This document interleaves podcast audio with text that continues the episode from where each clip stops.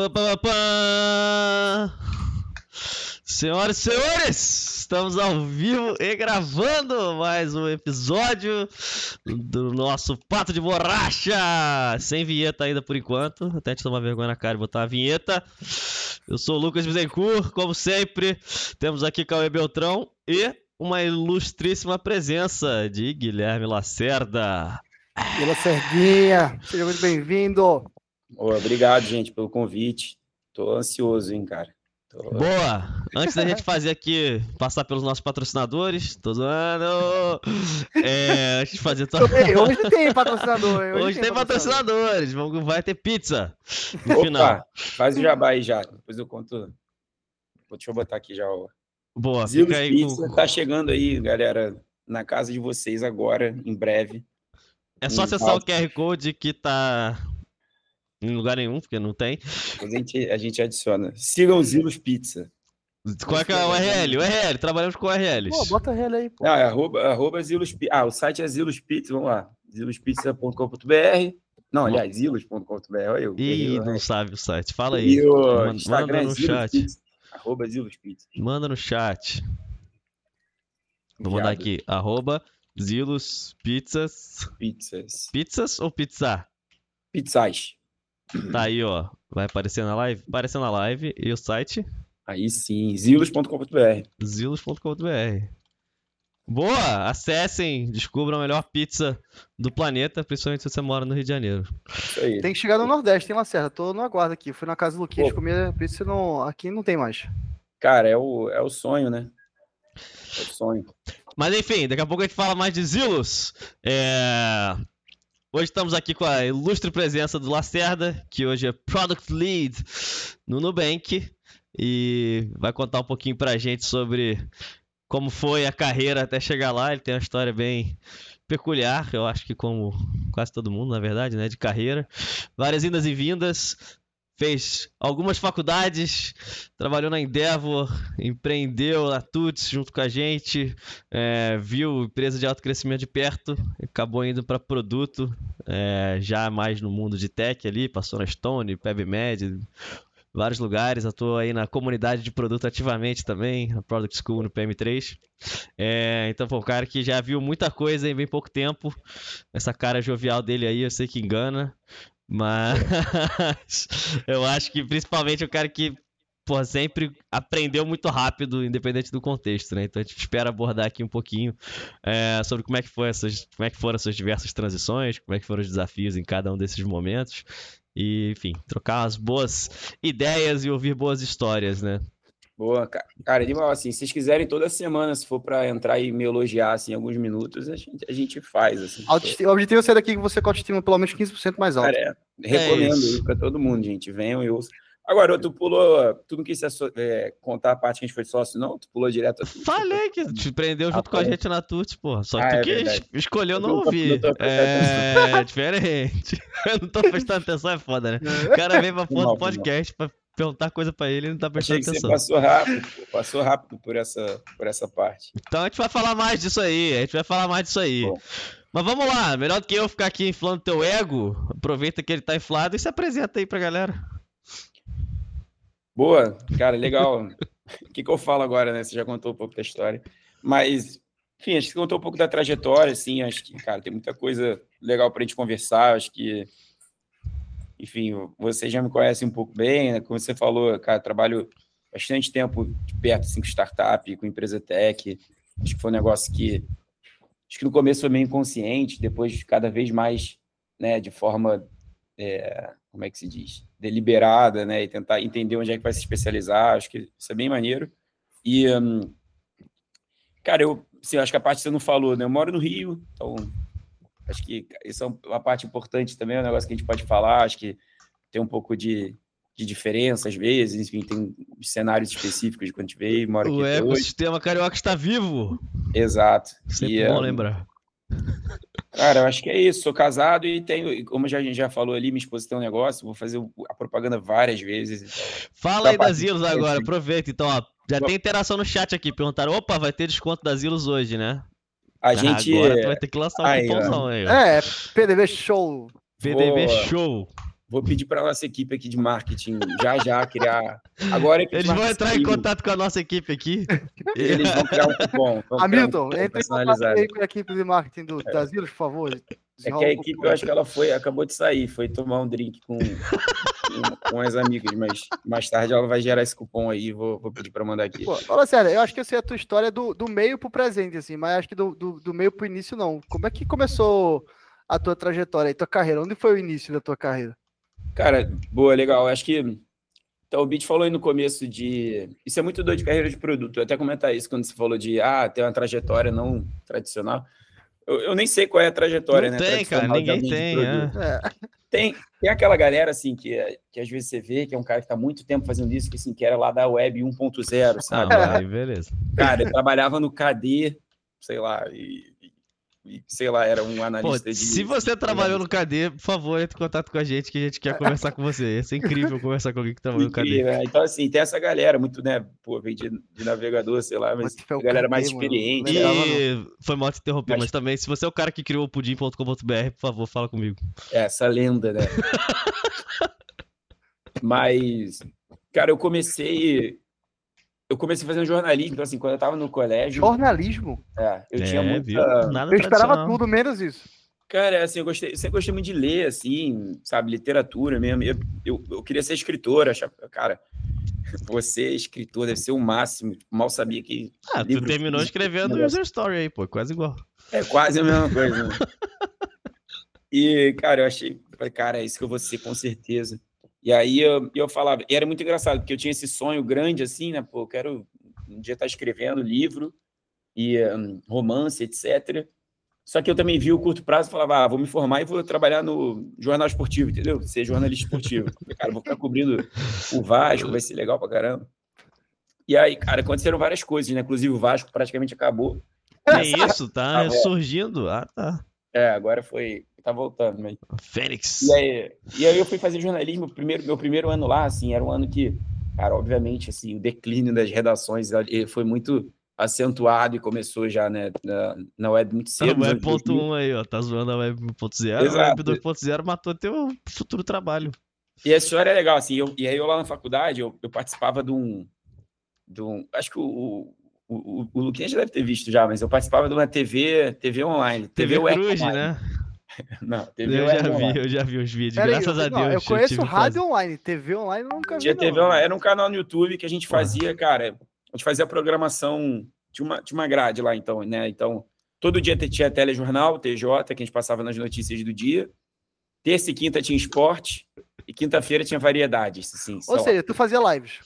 Fazia lives, exatamente. Só que sem ser live, só que gravado e upado no YouTube. Cara, é. Mas isso, upava em horário específico. Não, a gente então, fazia live horas também. tu liberava lá. Uma vez por semana, um dos programas de esporte na semana, eles eram ao vivo. Realmente. Caraca, daí foi pioneiro, hein? E, cara, quando é... foi isso? Isso em 90 e quando? Isso em 2008. 2008. 83. Cara, eu ficava muito nervoso, assim, muito nervoso. Era e é muito engraçado que é perceptível, assim, você vê alguns vídeos tão, tão gravados. Estou aqui para falar sobre o Vasco. É. Não, e era um negócio meio, meio, ah, e o que você achou do jogo ontem? Sabe, Guilherme, ah, eu achei que o Vasco demorou a reagir. E Aquela aí, vírgula era... de três segundos, né? Tipo, o que você achou do jogo ontem? Guilherme, tá ligado? É, aí demorava. Aí, aí, enfim, aí, cara, só que era muito legal, assim, porque é um negócio de... Era lá na UERJ, né? É um negócio que, assim, um professor tinha um estúdiozinho e um professor que bancava, basicamente. Cara, assim, vocês estavam muito na frente do tempo de vocês, mano. Cara, é a câmera. Aí a filmadora quebrava, sabe? Aí a gente ia lá na, na casa do professor e ele dava, tipo, 50, 100 reais para consertar, assim. Era um negócio bem, bem doido. Cara, deixa eu fazer e, uma é... pergunta um pouco conectada com isso. Tipo, obviamente, pra tu se meter a fazer isso, tu já era um cara que tava afim de fazer as coisas, enfim, de tomar risco de alguma forma, de ir lá e meter a mão e fazer, não importa muito o que tá acontecendo.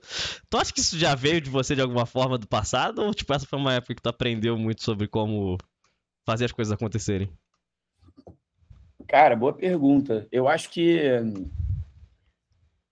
Eu acho que não. Assim, é uma. Eu nunca tinha pensado nisso, então minha resposta vai ser sem ter muita reflexão. Beleza.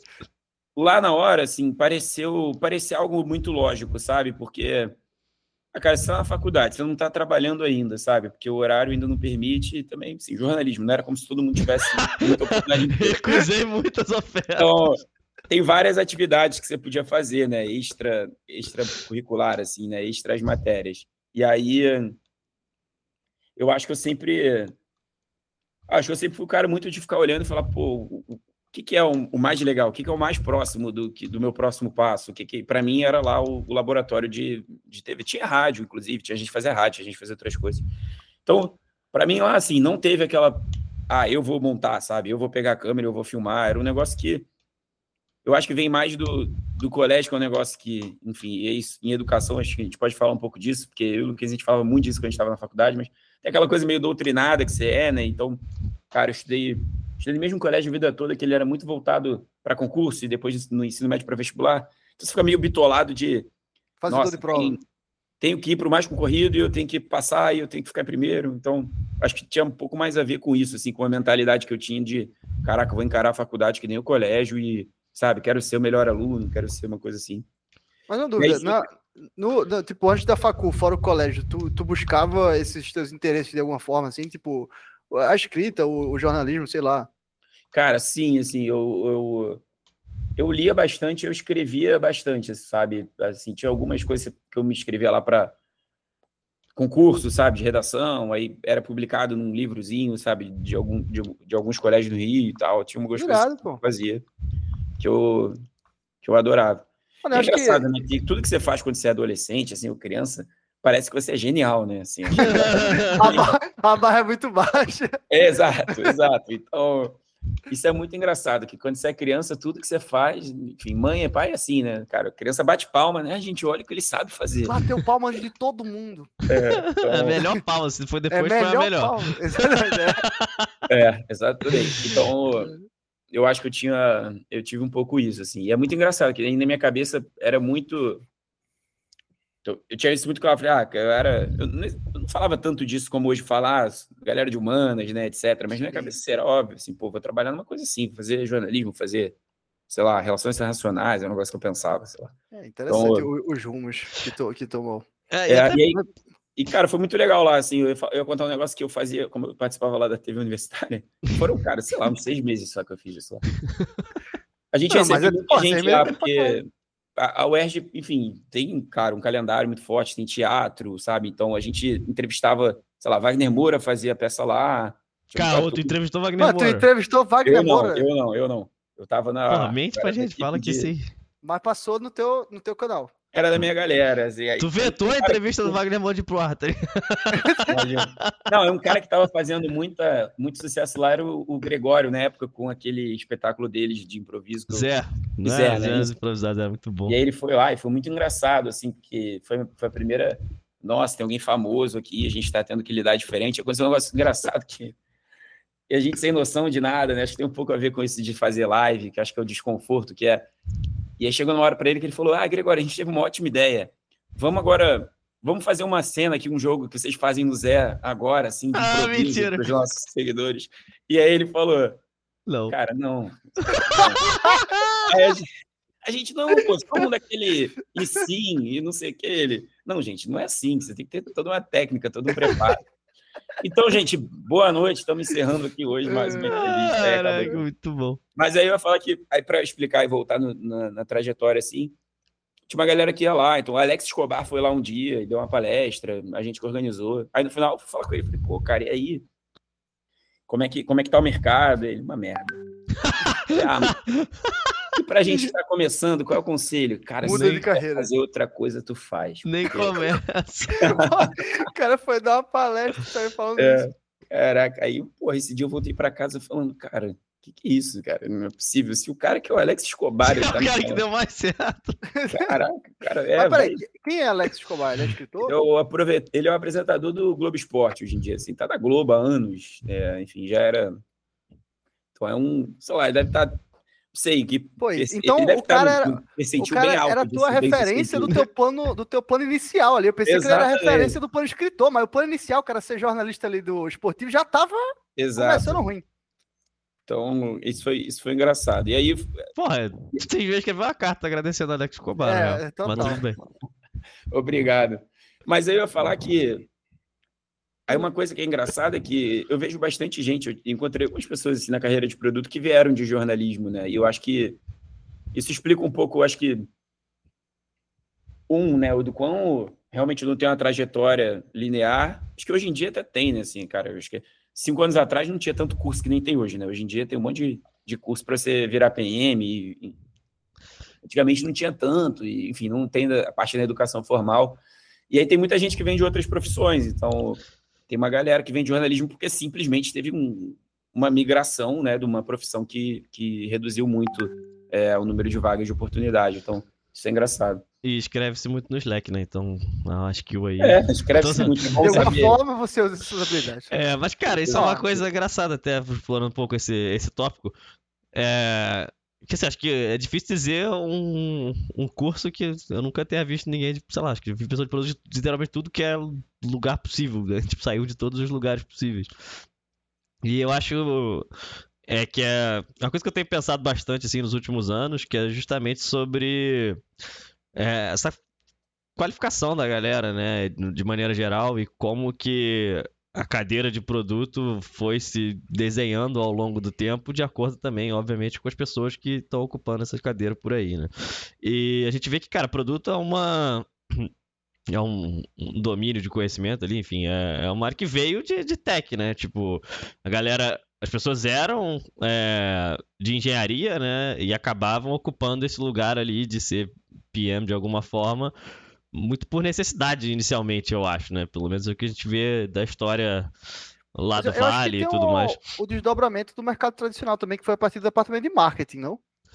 Além desse do desdobramento da galera de tech. Sim, a, tipo, produto, né?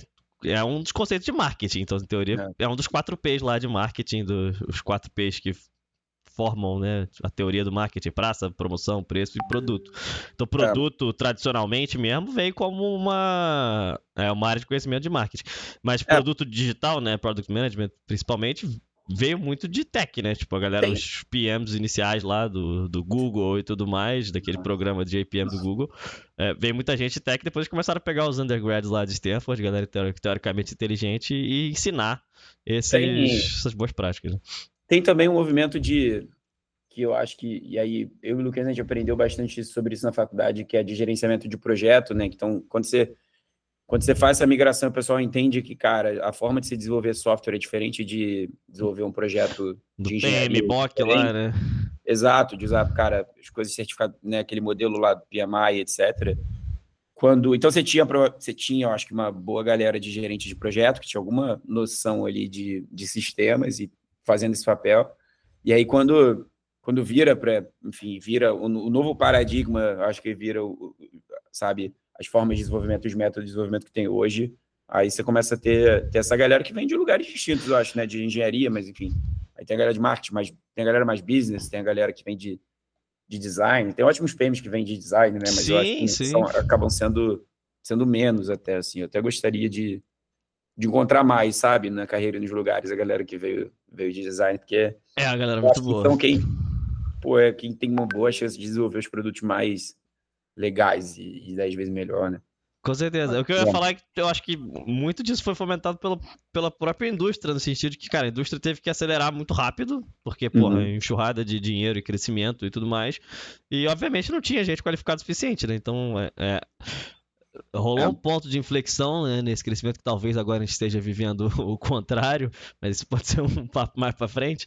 Mas eu acho que é uma cadeira que assim precisava de muita gente, não tinha gente qualificada o suficiente para a quantidade de vagas. Acho que até porque e... a qualificação nem existia, né? Tipo, Exato, tipo, e, era... e, os métodos não, não, acompanharam, né? As instituições, o ensino tradicional é. não acompanhou isso, não teve velocidade suficiente para se adaptar, é. né? Tem um negócio engraçado que eu acho que é e quando eu estava na faculdade, a gente se incomodava muito, né, o, o Bit, eu acho que com a distância entre o acadêmico e o profissional. Então, assim, parecia que tinha um gap claro e que todo mundo ignorava do, né, poxa, o que a gente faz aqui está muito distante do que se faz nas empresas e como é que a faculdade não a parte acadêmica se atualiza e se prepara exatamente para o que acontece no mercado. E é engraçado porque. A gente, foi, a gente se aproximou por conta disso, inclusive. A gente ficou amigo Exatamente. e aí, enfim, vou entrar nisso, mas É engraçado que com um produto, assim, tipo, pegando exemplo específico de, vamos falar, como, é, como ser Product Manager, que é uma, não tem ainda no meio de educação formal, tradicional, assim, você não tem estrutura acadêmica bem, bem desenhada a fundo para isso, e foi só o mercado que criou, né? Então o mercado identificou e, e foi lá e criou os cursos. E, e aí eu acho que uma, é um lado muito legal, assim, que para a gente entrar, evitar entrar na, nisso de certo e errado, né? Ser muito maniqueísta, porque, Sim. cara, eu também acho que tá na educação e nesse processo de formação, cara, que é totalmente mercadológico, tem várias falhas, sabe? Sim, tem sim, sim. que ficam fora de você fazer um curso ali que você está preparando alguém muito rápido, em um mês, Com certeza. intensivo, né, para ser um profissional. Então, é, isso é muito legal, porque é exatamente o contrário do que a gente tinha na faculdade. E, pô, hoje eu penso, cara, como eu dou valor a algumas coisas que eu aprendi na faculdade. Exato. exatamente. É, é, eu acho que é isso. E hoje a gente vive o reflexo disso tudo, né? É, Concordo, assim, não sei se tem um jeito melhor ou pior, mas é, com certeza tem, tem trade-off dos, dos, dois modelos, né? Com certeza, mas é, é engraçado que é bem diferente. Cara, quando a aí... gente tava vindo. É, antes de começar o papo, tava pensando nisso, né? Nessas enfim, invariavelmente ia falar contigo que tava pensando sobre a trajetória e as, as loucuras que a gente já.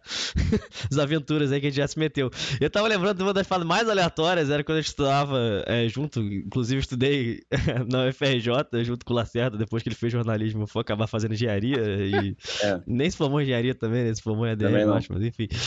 E, cara, eu lembro uma vez que a gente foi encontrar uma galera, não sei se tu vai lembrar disso, que era da Finlândia ou da Suécia, que estudava na faculdade chamada AAL alto nessa, nessa nossa. É, nesse nosso delírio da juventude, a gente tava tipo, caralho, a faculdade, porra, o modelo de faculdade é uma merda, é muito não focado em projeto, vamos revolucionar a faculdade aqui. A gente começou a tentar de algum jeito trazer alguma coisa mais parecida com o ensino baseado em projeto para o UFRJ. Assim, spoiler, não, não deu muito certo.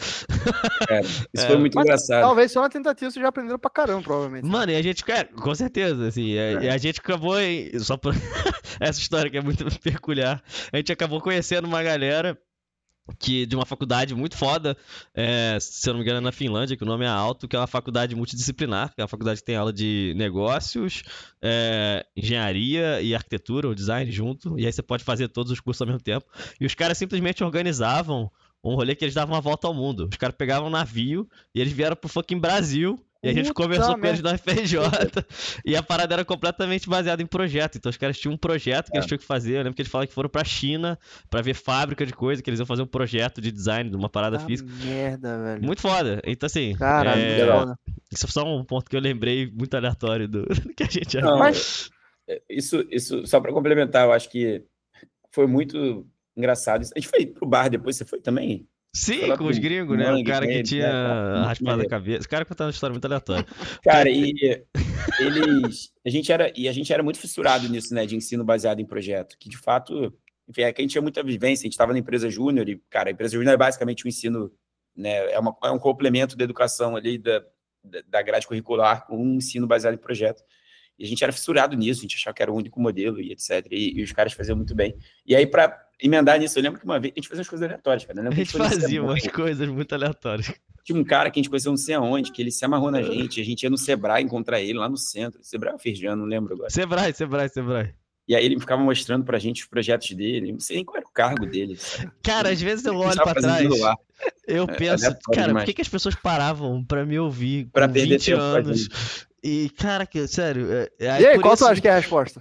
Eu não sei, devia ser porque eu era muito chato ou porque eh, aparentemente era muito apaixonado nas coisas que eu tava tentando eu acho falar. Que é isso, mano. Eu é. acho que é isso. Por isso que assim, eu tenho uma sensação muito grande de give back. Então, assim, se você quiser me encher o saco com uma coisa aleatória, eu, eu vou me sensibilizar. Pode me encher o saco com coisa aleatória. Vai lembrar do, do de Luquinha. Cara, muitas pessoas, muitas pessoas aleatórias já pararam pra ouvir a gente, enfim. E acabando fazendo. Fiz muitas amizades também, assim. É... Com certeza. Mas enfim, Mas, tô ó, roubando tua história aí, volta pro Lacerda. Vamos lá. Aí tu tava jornalismo, o Pablo Escobar te deu a notícia que tava horrível o mercado. E aí tu, tu confundiu o Wagner Moura com o é, juntou com o Alex ficou bom. É. Mas e aí, aí depois que dessa triste notícia que o mercado tava ruim, surpresa de todos, o jornalismo não era tão, tão bom para ganhar dinheiro. Aí tu fez o quê? Cara, aí eu Aí era no meio do ano, assim, sei lá, eu cheguei, essa minha brilhante revelação era meio do ano, sabe? Do primeiro ano de jornalismo. Eu falei, cara, fazer vestibular de novo, né? E aí eu tinha muitos amigos Caramba. etc. Eu falei, ah, cara, vou fazer. Ah, cara, qual é a coisa mais garantida e que eu posso fazer garantindo. Saiu extremo outro. É, com um pouco, sabe, com, com algum interesse que eu tenho. Pô, sei lá, acho que eu sou bom em matemática, essas coisas que você fala no colégio, né? Ah, vou fazer engenharia. Aí eu fui fazer engenharia. E, um, e aí fui para lá, cara. E... A FRJ, é isso. O FRJ, é. E aí, pô, foi. Cara, eu tava. Aí passei o primeiro ano, depois, cara, os primeiros três períodos, eu falei assim, cara, o que, que eu fiz? Eu odiei esse lugar só matéria chata pra Mas foi aí que tu conheceu o Luquinha, né? Nesse, nesse... Ah, a melhor coisa é, que então, na vida dele, pô. Foi o tipping point ali, foi um momento de virada, grande chave. É, e aí você fica lá e assim, eu acho que.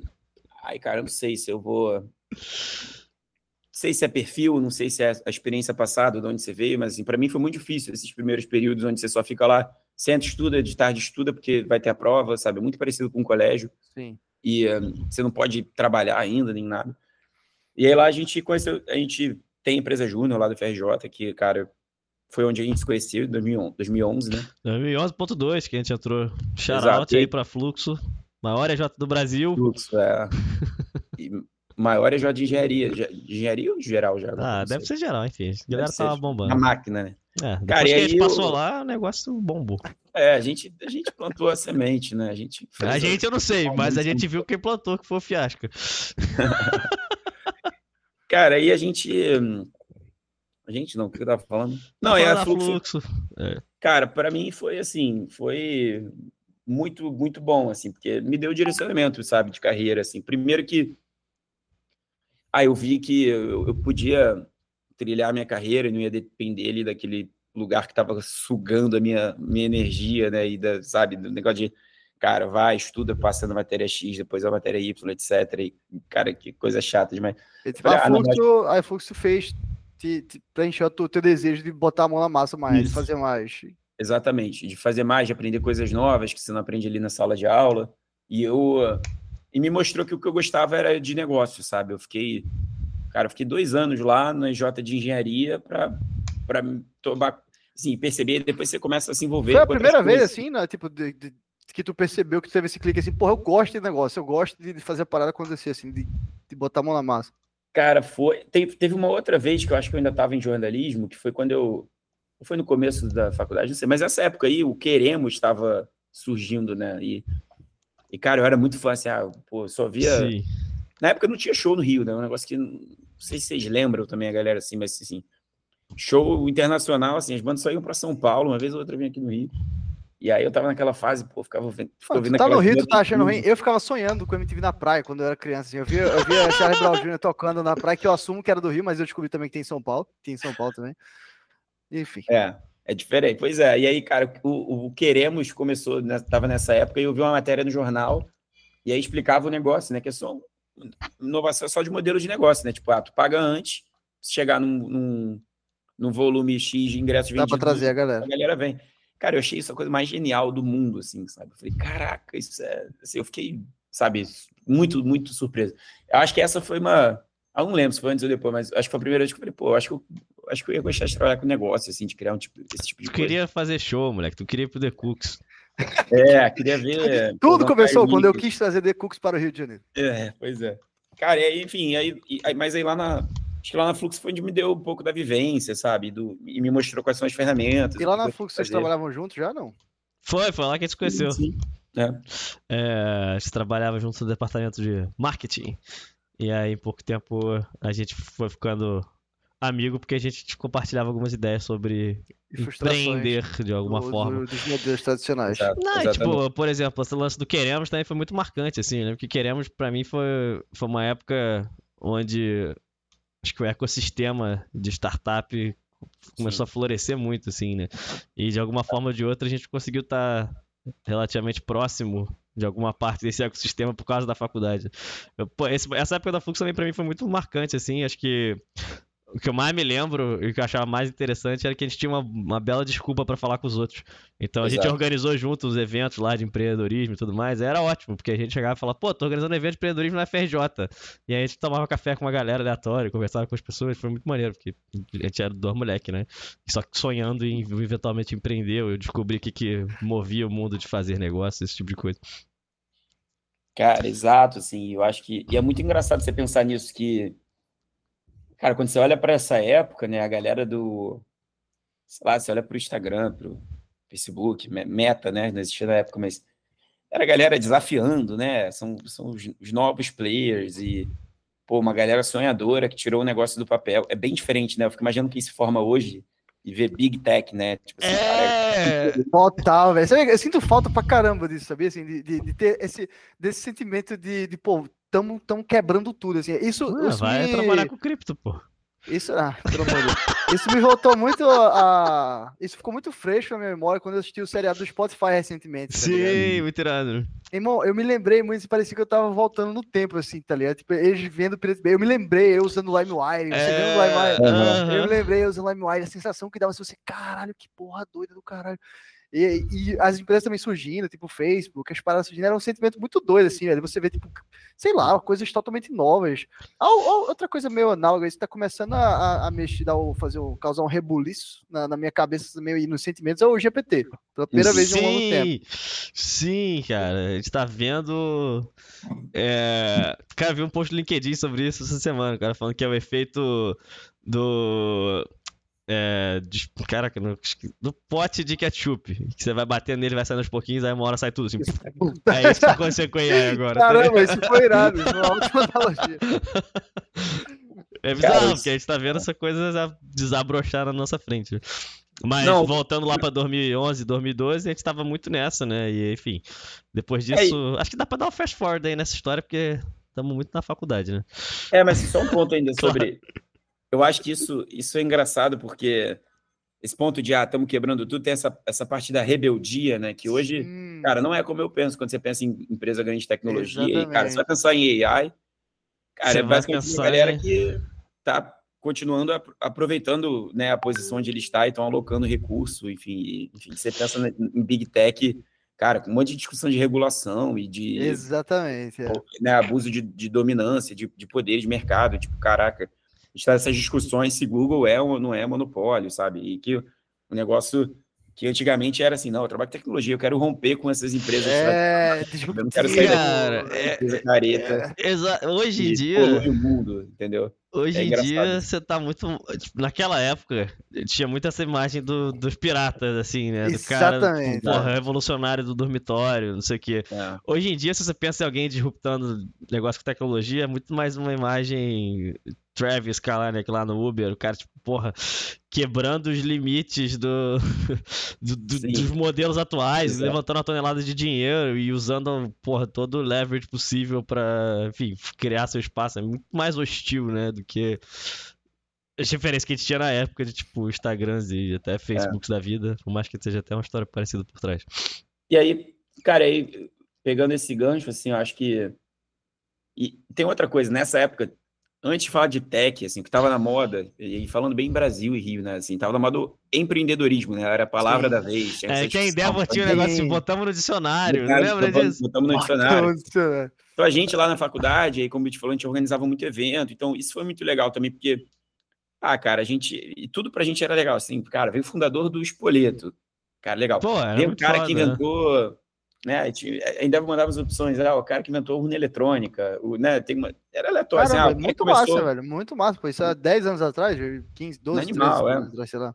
Não, enfim, sou fã pra caramba desses caras, depois eu, eu, eu até vou falar, mas é, é, o que pegava a gente eu falei, ah, não, eu acho que é isso que eu quero seguir, e, e foi lá que me deu essa, essa direção. Então, cara, dando uma acelerada, eu acho que eu saí da empresa Júnior para ir para Endeavor, que é uma organização sem fingir. Não, mentira, na verdade eu Cara, eu trabalhei, minha primeira experiência profissional foi numa, numa aceleradora, porque nessa época ah, tinha é Startup Brasil. E aí, cara. o quê? Qual era o nome? Startup Brasil, que era um programa do governo que ele dava funding para tua, um seed money para tua startup. Que, cara, eu nem vou lembrar quanto era agora, assim, mas é. E você, na verdade, você entrava. Aí você tinha várias aceleradoras tem, que eram associadas. E aí, acho que durou uns dois anos. Tipo, quantas turmas teve o Beat? Não lembro agora. Não lembro, mas foi bem marcante na época. Foi tipo foi bem grande, Chile, assim. foi. é, isso, isso aí. E aí você tinha várias aceleradoras que eram, tipo, mini também, mini, assim, fundos muito pequenos, né? Que pra galera early stage, que eles eram meio que acreditados, né, por, pelo programa. E aí eles que Acho que ele, ele e o governo rachavam ali o aporte na empresa, alguma coisa assim. Ó, de 2013 a 2019, Startup Brasil apoiou 229 startups em 19 estados. É isso. Ah, e aí eu, fui, aí eu fui trabalhar, cara, eu fui trabalhar numa, numa aqui no, no Rio. Era Papai? E aí não, teve um... Papai Ventures. É, é isso mesmo. E aí eu sofri um layoff com um mês, porque não teve o Brasil. Ai, moleque, porra. Vivendo a experiência completa de tech em um mês, tá ligado? É, exato. Foi, como é que chama? É, imersão, né? Completa. É, imersão total. Na Nutshell. E aí, mas cara, foi super legal, assim. Foi um mês incrível, mas. um mês legal. incrível. Aí o chat tá te zoando aqui, Cauê. Falou, alguém avisa pro Lacerda que o Cauê tem 15 anos. Porque a gente tá falando de 2012 aqui, ah, o Cauê não tava nem de fralda ainda. Não, pô, eu tenho, em 2012 eu tava terminando o colégio, pô. Foi tão distante assim, não. Dois o... anos diferença, três anos. O, o Jardim de Infância? É, exatamente, o alfabetização. Cara, e aí eu. Enfim, fechou lá o acelerador. Eu falei, ah, tá bom, né? Aí eu fui trabalhar na Endeavor, que é uma organização sem fins lucrativos, que na verdade era meu sonho, assim, porque a gente tinha muito contato, organizando evento da, da empresa Júnior da faculdade, a gente tinha muito contato com a Endeavor, então eu ficava perturbando o cara que era o gerente da Endeavor aqui no Rio, que tem o, o do escritório aqui do Rio. E eu ficava perturbando ele, pô, ele, cara, quero trabalhar aí. Ele, cara, só tem, tipo, sou eu e mais duas pessoas. Assim, não, não é uma empresa gigante com um milhão de vagas, tá ligado? Cara, eu perturbava ele. Aí ele ia dar palestra na FRJ e eu, eu, eu, eu ia lá atrás dele. E aí, e aí um dia eu fui e ele falou, ah, cara, eu vou abrir uma vaga. Aí ele... tá bom, cala a boca, toma aí, pelo abriu. amor de Deus. Não, ele abriu uma vez, até antes de ir para aceleradora, eu fui lá e ele falou: Ah, cara, já contratei outra pessoa. Eu fiquei, pô, irritado, irritado demais. Aí eu encontrei com ele de novo. Ele falou: Tá bom, vem lá um dia entrevistar. E aí ele foi, e cara, como eu fazia muito evento, eu conhecia todo mundo, cara, empreendedor em Denver, assim, eu sabia quais eram as empresas maiores, então. Aí ele me mostrava um livrinho e ele falava: Ah, como é que você. Quais você acha que são os desafios dessa empresa aqui, que faz tal coisa? Eu, tipo, já sabia, porque eu tinha visto a palestra, sabe? Já viu o Day então, One ah, da galera. Desafio de venda B2B, ou então, cara, também de setor público. Então, ele Caramba. falou: Ah, tá bom, cara, vem, vem estagiar aqui. Aí eu fui estagiar lá. Assim, na entrevista lá, então. É, aí eu fiquei quase. Fiquei quase três anos lá. Quase três, é, dois anos e meio. O que, é que você fazia lá exatamente? Cara, eu fazia. Eu tive duas fases, assim, foi meio a meio. No começo eu era fazia busca e seleção. Então, eu, eu procurava os empreendedores que a Endeavor podia apoiar. Então, assim, tem, uma, tem um processo seletivo super extenso para você ser empreendedor Endeavor, que é uma... Que você entrar na rede... Empreendedor Endeavor é, é um selo é um bem selo, mais difícil. Até que eles fizeram outros programas depois para me dar uma facilitada. trabalhava em algum mercado específico? Não, então eu olhava todos os setores. Assim, eu tinha que procurar empresas que tinham diferenciais claros e bons indi fortes indícios de que iam se tornar o campeão daquele setor. Caramba! Para depois eles Legal. poderem ser promovidos. Porque a ação da Endeavor é fomentar e educar sobre empreendedorismo. Sim. Então, para isso, ela precisa de cases fortes, né? Sendo apoiados por ela. Então, cara, a gente. A gente, né? Eu não faço mais parte da Endeavor, infelizmente. Tenho muita saudade, mas não faço mais parte. Mas a Endeavor, ela busca esses, essa galera, fala, pô, tem muito potencial, vamos conectar ele com a nossa rede, ele ou ela, né? e vamos depois usar esse case para inspirar outras pessoas a empreender, explicar como é que você. Enfim, aí tem um portal do Endeavor, tem, enfim, tem muito acesso, é bem, é bem famoso já. Cara, aí, Endeavor é muito foda. Esse efeito multiplicador aí eu acho que é uma das paradas mais maneiras, assim. Acho que isso é uma das coisas que é, me encantou. Acho que Lacerda também no passado, quando estava na faculdade, a gente via muito esse efeito, assim, né? Tipo, cara, é. um, um, uma pessoa que empreendeu consegue causar um impacto muito grande no ecossistema inteiro, assim. Isso é muito, muito maneiro. É, eles têm estudos sobre isso, assim, sobre como, cara, lá, qual foi o impacto do Mercado Livre, sabe, na Argentina. É. Cara, tem dezenas de outras empresas, outras. Mercado é, Livre e máfia lá, tipo, PayPal máfia. Exato. Então tudo, tudo, tudo tem muito, né? Uma, uma pedrinha que você joga tem, tem, tem muito efeito no ecossistema. Então eles têm, eles têm esse, essa tese de vamos criar grandes cases que vai ter influência no ecossistema como um todo muito grande. Então, cara, é muito legal que assim, era lá um moleque de lá, não tão jovem assim, mas vai 19 anos, não, vai 20 anos. Não, pô, e, não vi. Tô, tô vendo se eu tô fazendo a conta certa. Vai, 20 e pouco, 22, 23. Na casa dos 20 anos. 47. E aí eu ia falar com o empreendedor e eu ficava lá assim, cara, é... Tá, mas fala aí seus desafios, né? Não, me fala teu faturamento esse ano, o faturamento ano passado e no faturamento, sabe, dos últimos três anos, para eu poder ver a taxa de crescimento. E aí, cara, E aí eu tinha que dar uma notícia para ele depois que se não batesse lá um range que a gente usava, não era exatamente um preço de, de alto crescimento, enfim. Então era muito engraçado, assim. E... Só que era muito legal, porque o sobrenome né, da Endeavor, assim, você entrava em qualquer lugar, assim, a galera sabia como que a rede era, era extensa, então você tinha acesso a muita coisa. Então foi muito legal, cara, porque eu olhava, eu conversava com empresa de serviço, de varejo, de tecnologia, e aí enfim, e, e, de diferentes momentos, né? Então, empresa de 10 funcionários, empresa de mil funcionários. E, e nessa um... época tu estava na facu ainda? Tava, Hoje... tava na faculdade. E tipo, tu já tava, tu já tava vislumbrando um futuro médio prazo, assim, tipo, pô, eu vou ficar aqui tanto tempo, eu quero aprender ABC e depois eu quero já enveredar para um determinado já, caminho. Então, lá, lá, lá aconteceu duas coisas comigo. Me, acho que me ajudou a definir uma visão de longo prazo e e, cara, me contaminou, porque eu fiquei esse tempo todo lá. Então, primeiro escolhendo, né, fazendo o processo seletivo, né, guiando pelo processo os empreendedores, depois apoiando já, sendo um account manager dos empreendedores que já estavam no programa. Então, no curto prazo, não tinha outra coisa que eu pudesse fazer eu sair de lá que não fosse empreender, ser sócio, fundar, sabe? Eu tinha que estar num risco de um negócio, de preferência o mais incipiente possível, porque eu fui completamente contaminado por, pelo, pelo meio, pelas histórias, e, enfim, eu, cara, eu gostava muito, assim, muito. Então, eu, cara, sair daqui eu tenho que empreender. Então, eu, me influenciou bastante tanto para o curto prazo quanto para o longo prazo. E para o longo prazo, o que eu pensava é, lá, lá a gente tinha esse, essa figura, né? Como é que a rede ajuda? Então, vamos supor que você, Cauê, tem uma... Cara, tá na tua startup, e aí, cara, tá no programa da Endeavor, muito potencial de crescimento. Eles te conectam com algumas pessoas que são referência no teu setor, então, pô, vamos trazer alguém que já teve um desafio parecido, e a pessoa te mentora, ela participa do teu conselho. Acaba né? te acelerando pra caramba, né? Aí te bota num conselho consultivo. Se você quiser, você pode botar no conselho de administração, se você tiver essa estrutura na tua empresa. E aí, cara, meu sonho virou, cara, um dia eu quero estar num conselho, sabe? De, é isso que eu quero fazer, pô. Tá falando com um monte de empresa legal, alto potencial, muito e crescimento. ajudando a impactar, né? Pô, vou lá uma vez por mês, Dá um reunião, pitaco, vai embora. Dou a minha opinião, não tem que executar, entendeu? Posso estar certo ou errado. Ainda recebe para isso. Maravilhoso. Cara, já... Não, mas falando sério, eu achava genial, assim. Eu participava das reuniões, aí um cara lá que... Pô, o cara faz isso há 40 anos, entendeu? E aí eu comecei... A capacidade de abstração é muito... É muito foda. É muito foda. E aí eu acho que isso virou o que eu admiro e virou um pouco do meu objetivo, assim. No final cara precisa de 10 minutos, assim, para ent entender. Claro que é. resolver um problema complexo, ele, enfim, vai. Você pode gastar horas, mas, cara, se você chegar lá e contar em uma hora o que é a tua empresa, quais são os teus desafios, ele vai saber um playbook, sabe, sobre.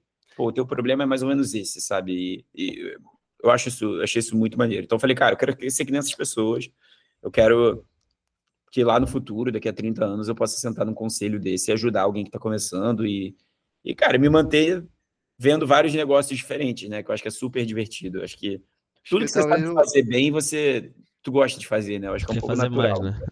é. é. talvez o dinamismo da parada, né? O impacto, tipo, o fato de, de estar junto de grandes coisas também, realmente é uma parada encantadora mesmo, velho. Não, com certeza. E, e a rede da Endeavor é muito foda mesmo, cara. É. A, galera, a galera fala muito isso ao Combinator também, né? Acho que de modo geral das grandes instituições que conseguem juntar pessoas incríveis em alta concentração por metro quadrado, esse é o efeito extremamente positivo. As Ivy League da vida, as boas faculdades também do Brasil. Por isso, aproveite essa oportunidade e entre agora no Discord do Passo de Borracha. Estamos Exatamente. criando uma das melhores comunidades de produto do Brasil, onde a gente troca referências, ideias, ferramentas e você pode conhecer pessoas incríveis que assim como vocês estão tentando construir produtos fodas. Ai, na moral, esse placement foi pica, tá? Foi, foi bom, foi bom. E até o final desse mês, quem entrar vai ganhar o adesivo. Entrei antes de ser hype, porque mês que vem já vai ter hype. e, é, prepare-se que a gente vai lançar o trailer da divulgação do Pá de Borracha a qualquer momento, a qualquer momento. Leve. Lacerda com várias cores piscando assim, ali. Tá, tá, tá, e tá, vai tá, ter tá. desconto das Ilos aí pra você pedir pizza. com certeza, vamos fazer, fechar essa parceria. Isso, é uma boa, hein? Começar a fechar uns descontinhos aqui ali. É isso. Pra comunidade. Boa. Pô, mas... é... E aí, Fala. da Endeavor, você caiu, tropeçou aonde? Cara, aí da Endeavor eu. Cara, olha que engraçado. Olha que engraçado. Não lembra disso, Luquinhas? Isso vai ser bem engraçado. Olha só. Olha que a gente tomou café da manhã no Joia.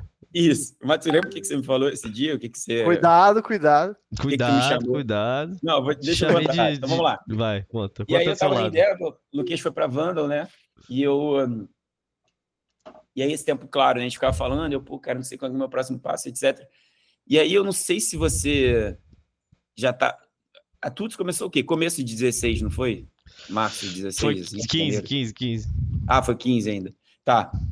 Aí quando vocês, quando vocês começaram a Tuts, a gente foi tomar esse café, eu tava saindo da Endeavor, eu falei, pô, cara. Tava saindo, não, eu tava lá ainda nos últimos meses. Assim, eu falei, pô, tô vendo qual é o meu próximo passo. Que é um lugar que você não fica mesmo tanto tempo, assim, a maioria das pessoas. Né? E aí eu. Eu aí você tava falando, pô, acho que eu quero trabalhar em alguma empresa que, que tá na Endeavor, enfim, de alguém da Endeavor, uma coisa dessa. É, eu tava, tava sondando dentro da galera que tava próxima lá. Era uma opção, né? Eu falei, pô, acho que eu vou. Empresa de alto crescimento, não sei o quê, tem é. a galera tech. Aprender, tá do lado de dentro, né? Porque ficar só do lado de fora. E aí o Luquinhas falou assim, cara, pô, mas e trabalhar com a gente, não sei o que lá, acho que agora a gente tem um desafio que é maneiro. Eu falei, pô, me conta mais. Aí você, cara, a gente tá pensando em fazer. É, material. Tipo, a gente, tá, a gente já vende, vocês já vendiam camiseta, né? Uhum. E a gente está pensando em fazer camiseta e agora com outros itens focado em, em B2B. E aí eu não, não era exatamente, tipo, mexer e, tipo, fazer dropshipping para marca e para creator, mas era uhum. assim, era focar nesse segmento de quem ou era uma empresa e precisava fazer swag para os funcionários ou, sei lá, né? Também se já tinha uma audiência que pudesse vender e aí eu falei, pô, cara, não sei, não acho que é muito minha é praia. ruim, né? Cara, é muito. Enfim, depois, enfim, depois de vários anos, acabou isso sendo um puta negócio que a gente podia ter feito na Tuts com mais carinho, né? E melhor, enfim. Culpa é... tua, então. Que desacreditou? eu desacreditei. Eu falei, cara... o cara, pô, o cara chegou com um milhão de dólares lá e tu botou areia. É, eu falei, ah, cara, não sei se isso é muito minha praia, uma pegada comercial, sabe? Tem que ter esse, o contato com essa galera. Acho que eu não tenho muito interesse, não.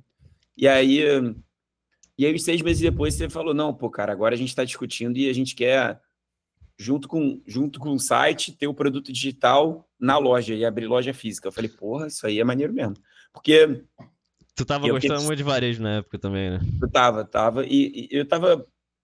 E é engraçado, né? Porque na época. foi mal.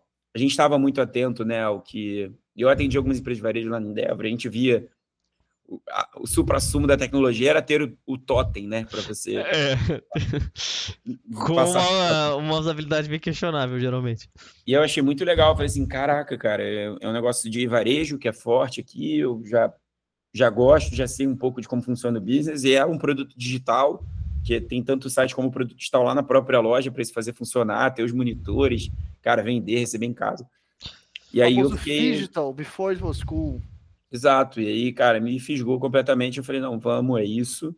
Tanto que eu não combinei nada, não. Sei lá, vou ganhar dinheiro. Só apareceu e. Cara, foi, foi bem, foi bem. Vem lá na fábrica, vamos, vamos bater um papo lá. Tu e... vai ser o cara que vai tocar então toda essa porra e a gente segue tocando o resto das coisas. Foi uma loucura, é. assim. E aí comecei, cara, e, foi, e aí fui pra Tuts. Então isso foi 2016. E, cara, foi muito maneiro, assim, aprendizado enorme, né? Acho que eu até falo isso, nunca, nunca trabalhei tanto quanto, quanto aquela época. Ah, aquilo ali era loucura. Loucura. Insalubre, inclusive. E, uh, e foi muito legal. Então eu fui lá, a gente peguei, enfim, a gente não tinha nenhum. Eu entrei, meu primeiro dia foi o, o, o dia anterior de abrir o quiosque, né? Então. Pode crer, montagem. Meu Deus. Foi montar o quiosque, e aí, cara, então fazia a primeira loja ali funcionar. Mas foi o primeiro quiosque isso? Foi? É, no Barra Shopping.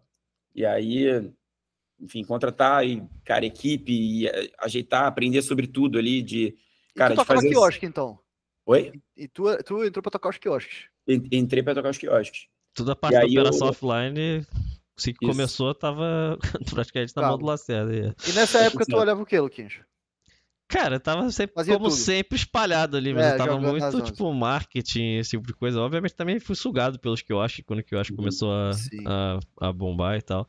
Mas eu sempre tive mais nessa, tipo, olhando pra marketing, growth de alguma forma, esse tipo de coisa. Acabei ficando próximo de tecnologia lá na época do Flavinho também, que a gente contou um pouquinho da história no, no último. No último episódio. Mas é uma, um, fun fact aí dessa, desse dia fatídico da, que a gente abriu que eu acho. Eu devo ter batido algum recorde, cara, porque eu fiquei 36 horas seguidas dentro da porra do shopping. Eu nunca vou esquecer disso.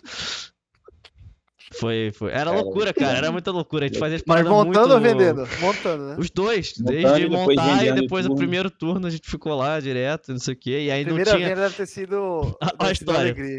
A gente tinha que virar à noite pra montar que eu acho que no shopping, né? Então, tipo, quando você faz uma obra no shopping, você tem que fazer quando o shopping tá fechado. Se você faz uma obra numa loja, você põe o tapume e você faz a obra de madrugada. Só que o quiosque, você não pode ocupar um pedaço do meio do shopping e ficar fazendo uma obra durante vários dias. Então só tem a uhum. janela de uma madrugada para montar.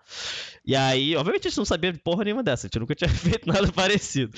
Aí a gente foi lá, 10 horas da noite, começou a montar o quiosque, acabou 9 horas da manhã, o risco de tomar multa do shopping, não sei o quê.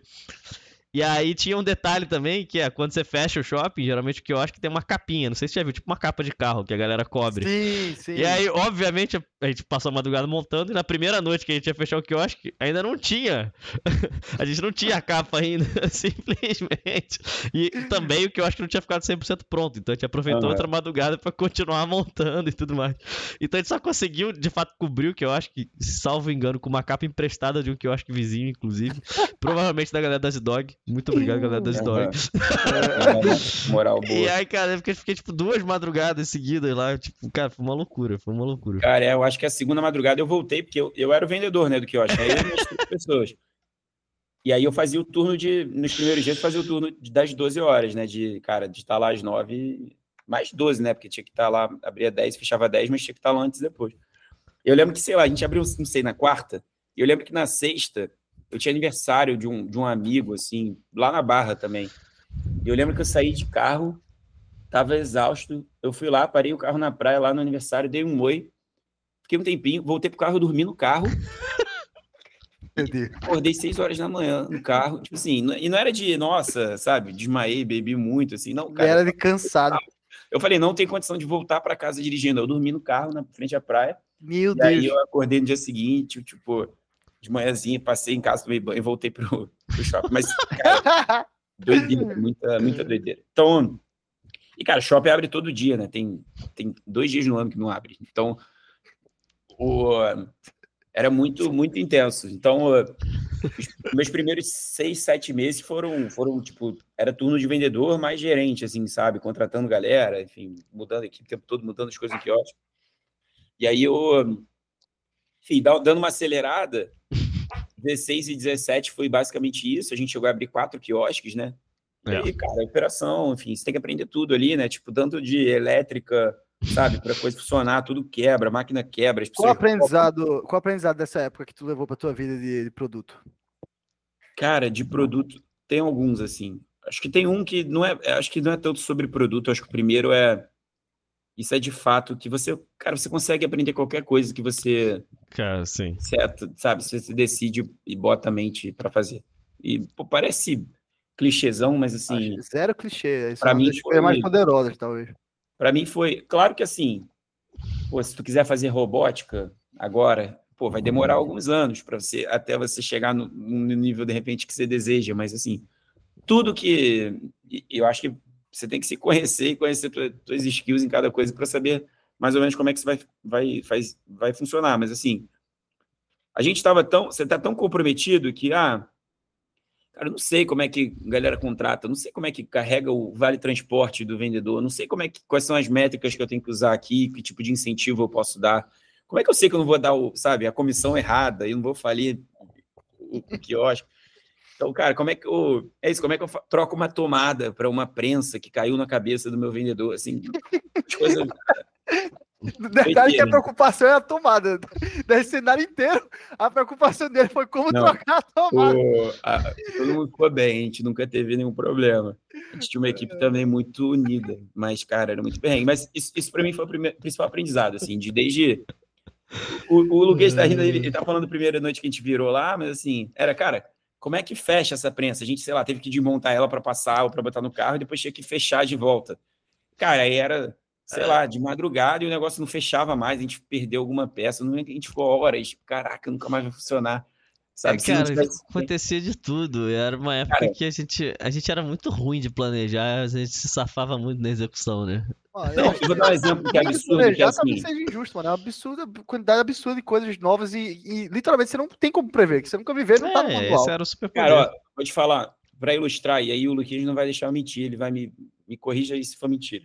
Tem uma impressora específica da Brother que ela imprime em tecido, né? E é isso aí, enfim, vocês sabem, inclusive, né?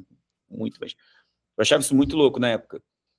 Que provavelmente a gente era uma das únicas pessoas no Rio de Janeiro que sabia fazer manutenção, sabe? Numa impressora, que é um negócio era gigante, assim, cara. Um cartucho custa, sei lá, milhares de reais. E a gente abria lá e mexia com uma seringa e, e o negócio. E, cara, eu, e eu lembro dos primeiros dias eu virando pro Luquez e pro Arthur. Eu, cara, mas. E eu lá fazendo. Não tem tipo uma loja aqui no Rio. uma pessoa. Cara, que eu chamo, a gente paga, sei lá, a gente paga bem. Enfim, não sei se a gente também não conhecia na época, né? Mas ah, não, tem que chamar um cara de São Paulo, não sei o quê. Não, era o cara vindo do Mato Grosso, cara. Era mais, é. mais caro ainda. Essa história é ótima, porque eu acho que exemplifica bem o que você tá falando de tipo quantidade de coisa aleatória que você tem que aprender e que você consegue aprender quando você olha para trás você vê, caralho, aprende muitas coisas assim, inimagináveis. Uma delas é essa, assim, a gente usava uma impressora japonesa lá, que era dessa marca Brother, para imprimir camiseta, não sei o quê. E só tinha acho que duas empresas no Brasil que prestavam assistência técnica, só uma que atendia no Rio, que na verdade o cara era do Mato Grosso e tinha que tipo, pagar todos os custos para ele vir, para ele poder olhar lá a impressora, enfim, e resolver. E obviamente estava começando um negócio super duro, sem grana nenhuma. É, a gente rapidamente descobriu que, porra, a gente não ia conseguir ficar dependendo de chamar o cara do Mato Grosso toda vez que desse merda. E aí, cara, eu lembro que o Arturo, porra, virou especialista em brother, é, ao ponto de a gente comprar essas máquinas quebradas e consertar. E tudo isso Verdade. foi, cara, vendo fóruns de internet, pouquíssimos vídeos no YouTube, que esse conteúdo é um conteúdo muito nichado, assim, é você não achava. Eu isso, mano. Porque assim, certas coisas você não tem desculpa de, ah, é só botar no YouTube, mas uhum. isso aí acho que. Não, essa é uma parada underground. Não, é uma skill underground é que você tinha que desmontar é uma cabeça de impressora que é. custava uma fortuna, custava, tipo, acho que mil e poucos dólares, sei lá. Que pra gente era, pô, dinheiro difícil. Você tipo, perder essa cabeça de impressora, nossa, tava ferrado por, por meses. E é super delicado, assim, o negócio, que, enfim, tem a parte mecânica da coisa tem a parte eletrônica. É, tipo, a gente descobriu que se a gente pegasse o negócio sem luva, tinha chance de queimar. Queimamos Exato. a cabeça, esse tipo de coisa. E aí, cara, não só isso, tipo, não só o Arthur, por exemplo, virou especialista da coisa, como eu lembro uma vez que ele fez uma, uma chamada por vídeo com o Lacerda pra o Lacerda fazer a que a gente chamava que era cirurgia lá na impressora, tá ligado? É. Mas quebrava com frequência essa parada? Então vocês estão falando que tem cara, 500 concertos. Ah, cara, a gente rodou ah, também sim. durante três anos, quatro lojas. É. E assim, no manual da parada fala assim: você não pode botar a impressora é, numa inclinação de tantos, tantos graus. Você não pode operar ela. A temperatura para operar é de 20 a 22,5 graus. Mano, a gente botava um negócio que ia pra baixo, carregava, botava dentro da Fiorina, é. pegava chuva, sol, okay, calor. Okay. Sim, o negócio, o negócio funcionava vezes. bem, a gente aloprava. Era um usuário ruim. Ou talvez Mas... hardcore, não ruim. É, ela claramente não estava pronta pro, pro, pro, pro, tipo genial não, de operação. Mas ela aguentou cara, pra cacete, mas a gente rodou muito ali. E. Um, cara, foi muito, e foi muito legal, assim, porque a gente estava fazendo um negócio que ninguém faz, né? E, e o pessoal, pelo menos, no mínimo, pô, e vendeu bem, tivemos bons, bons anos e boas operações, mas também, cara, todo mundo falava muito, né, quando passava. Então, a gente estava fazendo um negócio muito, muito diferente. E aí, respondendo à pergunta, acho que tem uma segunda coisa que, cara, é vital para a carreira de produto. E aí é um negócio que você lê e às vezes você fala, ah, cara, eu sei que é importante, mas eu vou fazer depois. Mas o negócio de você ver uma pessoa usando o produto, o poder disso é um negócio, sabe, é, cara, mind-blowing, né? Assim, então, para dar um outro exemplo, lá a gente tinha os monitores, né? E o que a gente fazia era que a gente rodava o site ali meio que local para poder fazer a, fazer a compra, né? Então, e aí era a mesma navegação do site. E aí, cara, se você parasse do lado da pessoa navegando no monitor e visse, era muito engraçado, porque o, o padrão você começa a surgir. Se você se você ela tentar fazer algumas coisas que não era possível.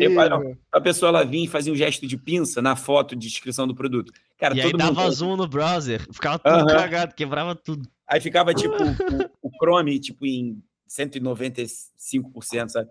E a gente fica, ah, não, é, não dá para fazer isso, né? Você queria ver maior, eu te mostro aqui como é que é.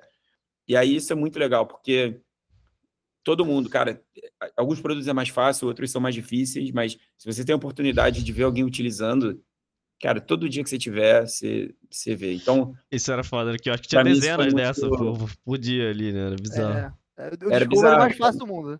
Era um laboratório, exatamente. Então, por isso que, cara, você fala assim, parece uma grande descoberta, né? Falando de produto digital. Por isso que um monte de loja de varejo tem uma flagship embaixo do escritório, ou tem, sabe, uma loja junto de onde a galera trabalha.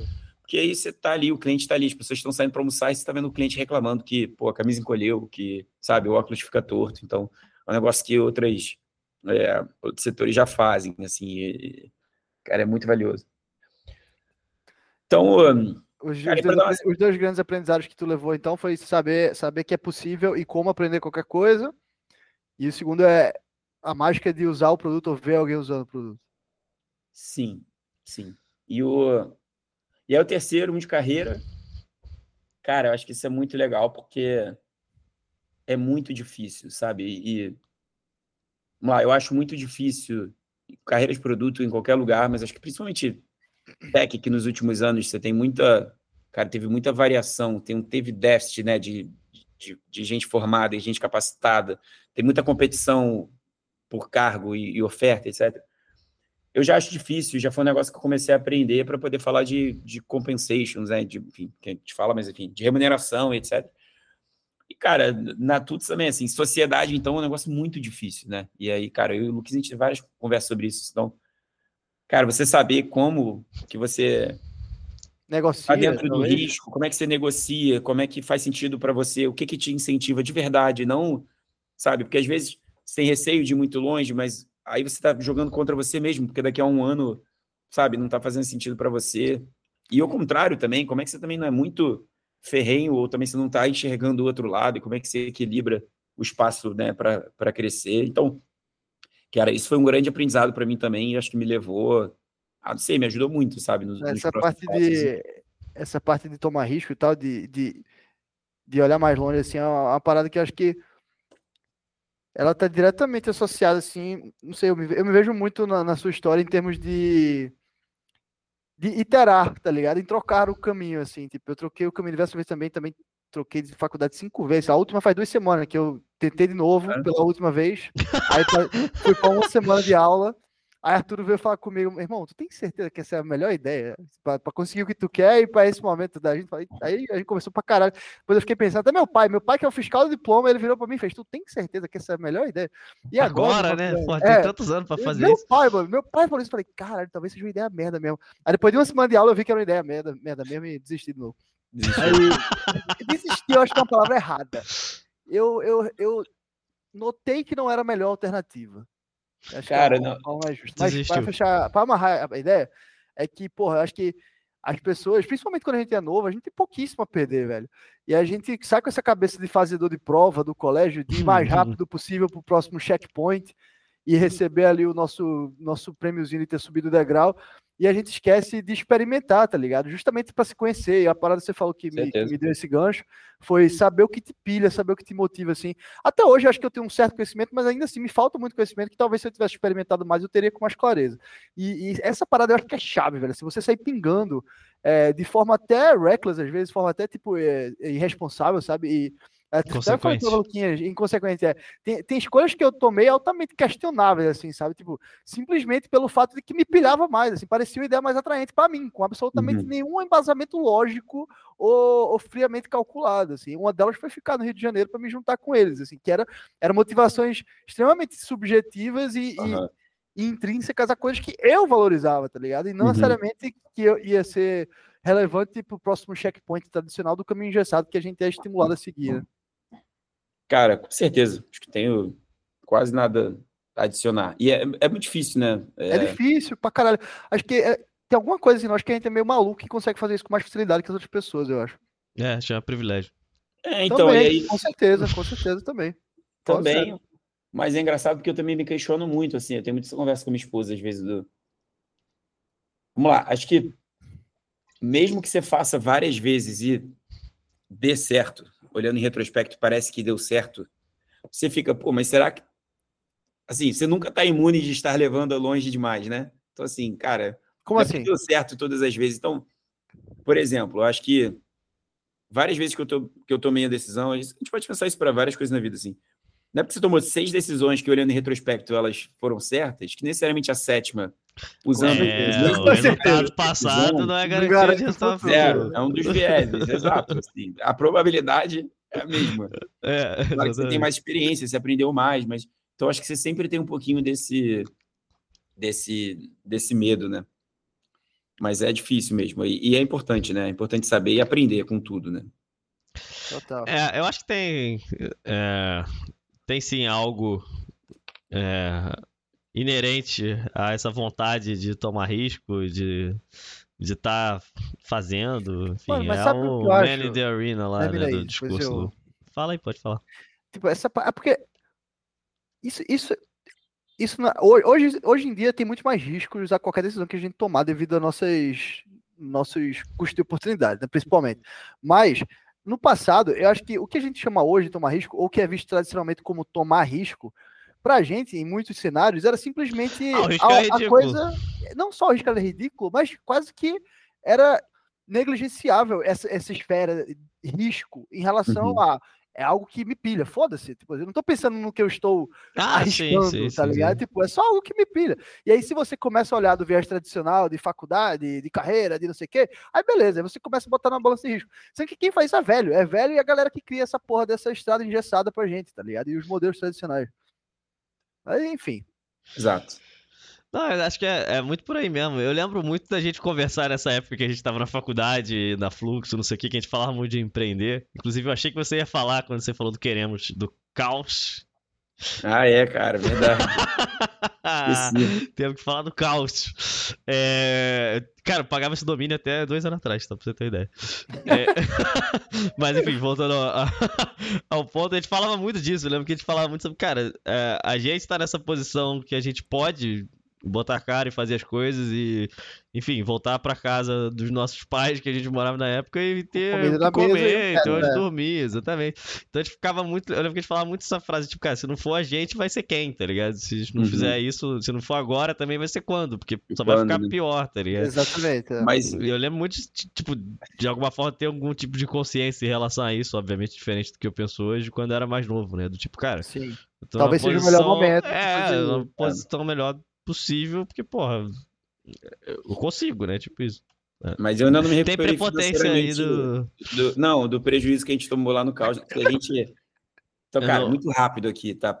Mas a gente... Qual é essa história, Olhando que queremos, Kickstarter, é... Como é que era o nome do brasileiro? Do, Catarse, a gente pegou Catarse, o código é, do Catarse, que é open source. Vocês pegaram o código? O Catarse era open source? Era open source. Não sei e se aí, cara, mas... É.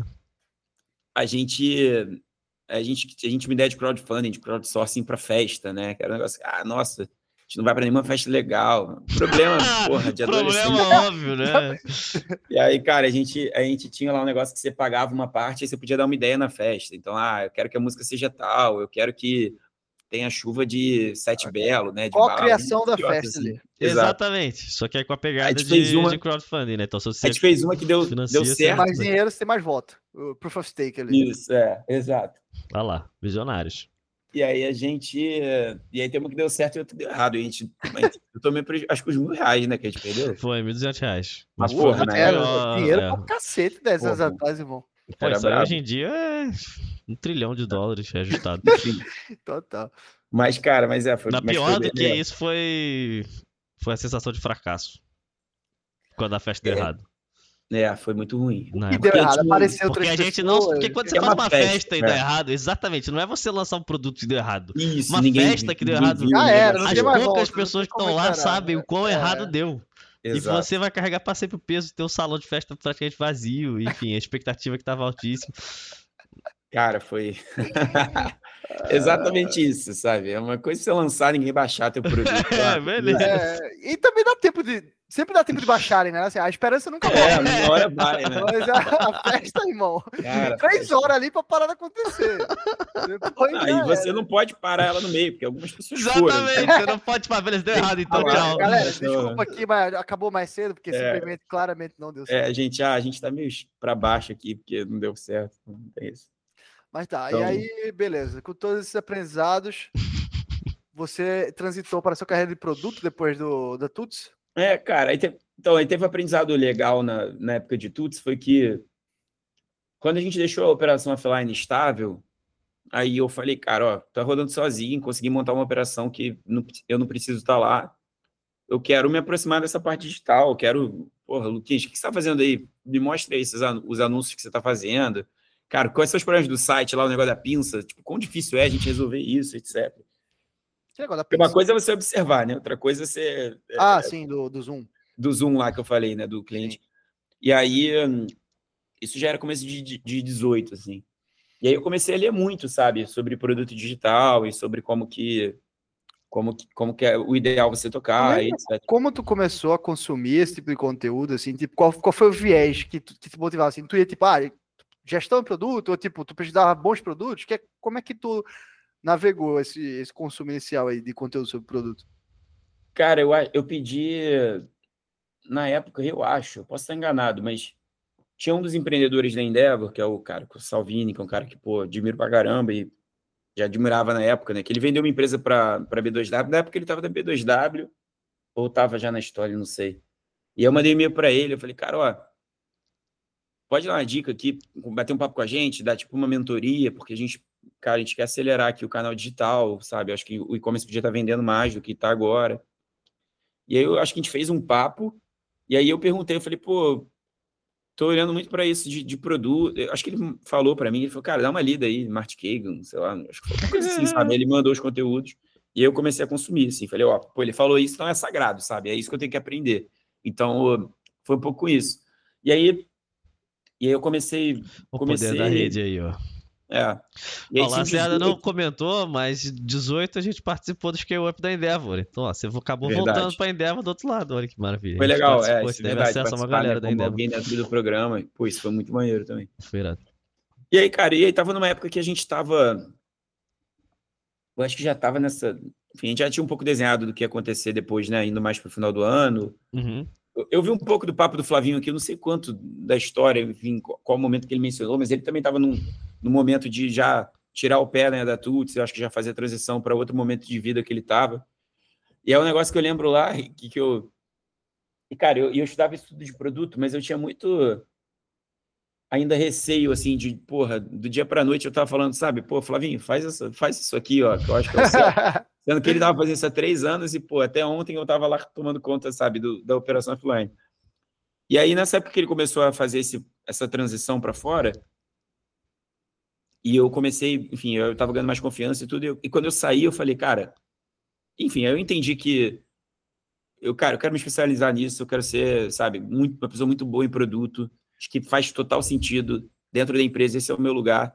E, e voltando, assim, no meu objetivo lá atrás, sabe? Falei, cara, um dia eu quero ser um conselheiro, quero ser, sabe, alguém que está investindo um, um em outras empresas, está tentando conselho. Né?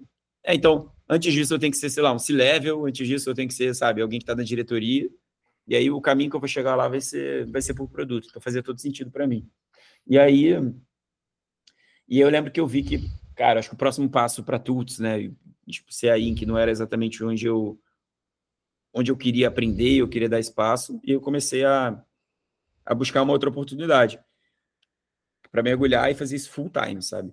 E aí, eu me lembro que, cara, nessa época, inclusive, que a gente começou a ficar sem o Flavinho, eu falei, cara, não quero mais ficar com medo. Tipo assim, eu, eu, lembro que assim, eu não conseguia contratar um desenvolvedor, sabe? Eu não saberia. Sim, Como é que sim. contrata um desenvolvedor? Não sei. O que eu pergunto para ele? cara, aí, aí eu, eu falei, ah, cara, não vou, de, não vou depender mais. E aí eu tirei uns três meses, fiquei fazendo curso de programação. Falei, cara, tem que aprender o básico, sabe? Então. Caramba, porra, tu foi para um viés excelente, assim, hardcore que pouquíssimas pessoas vão.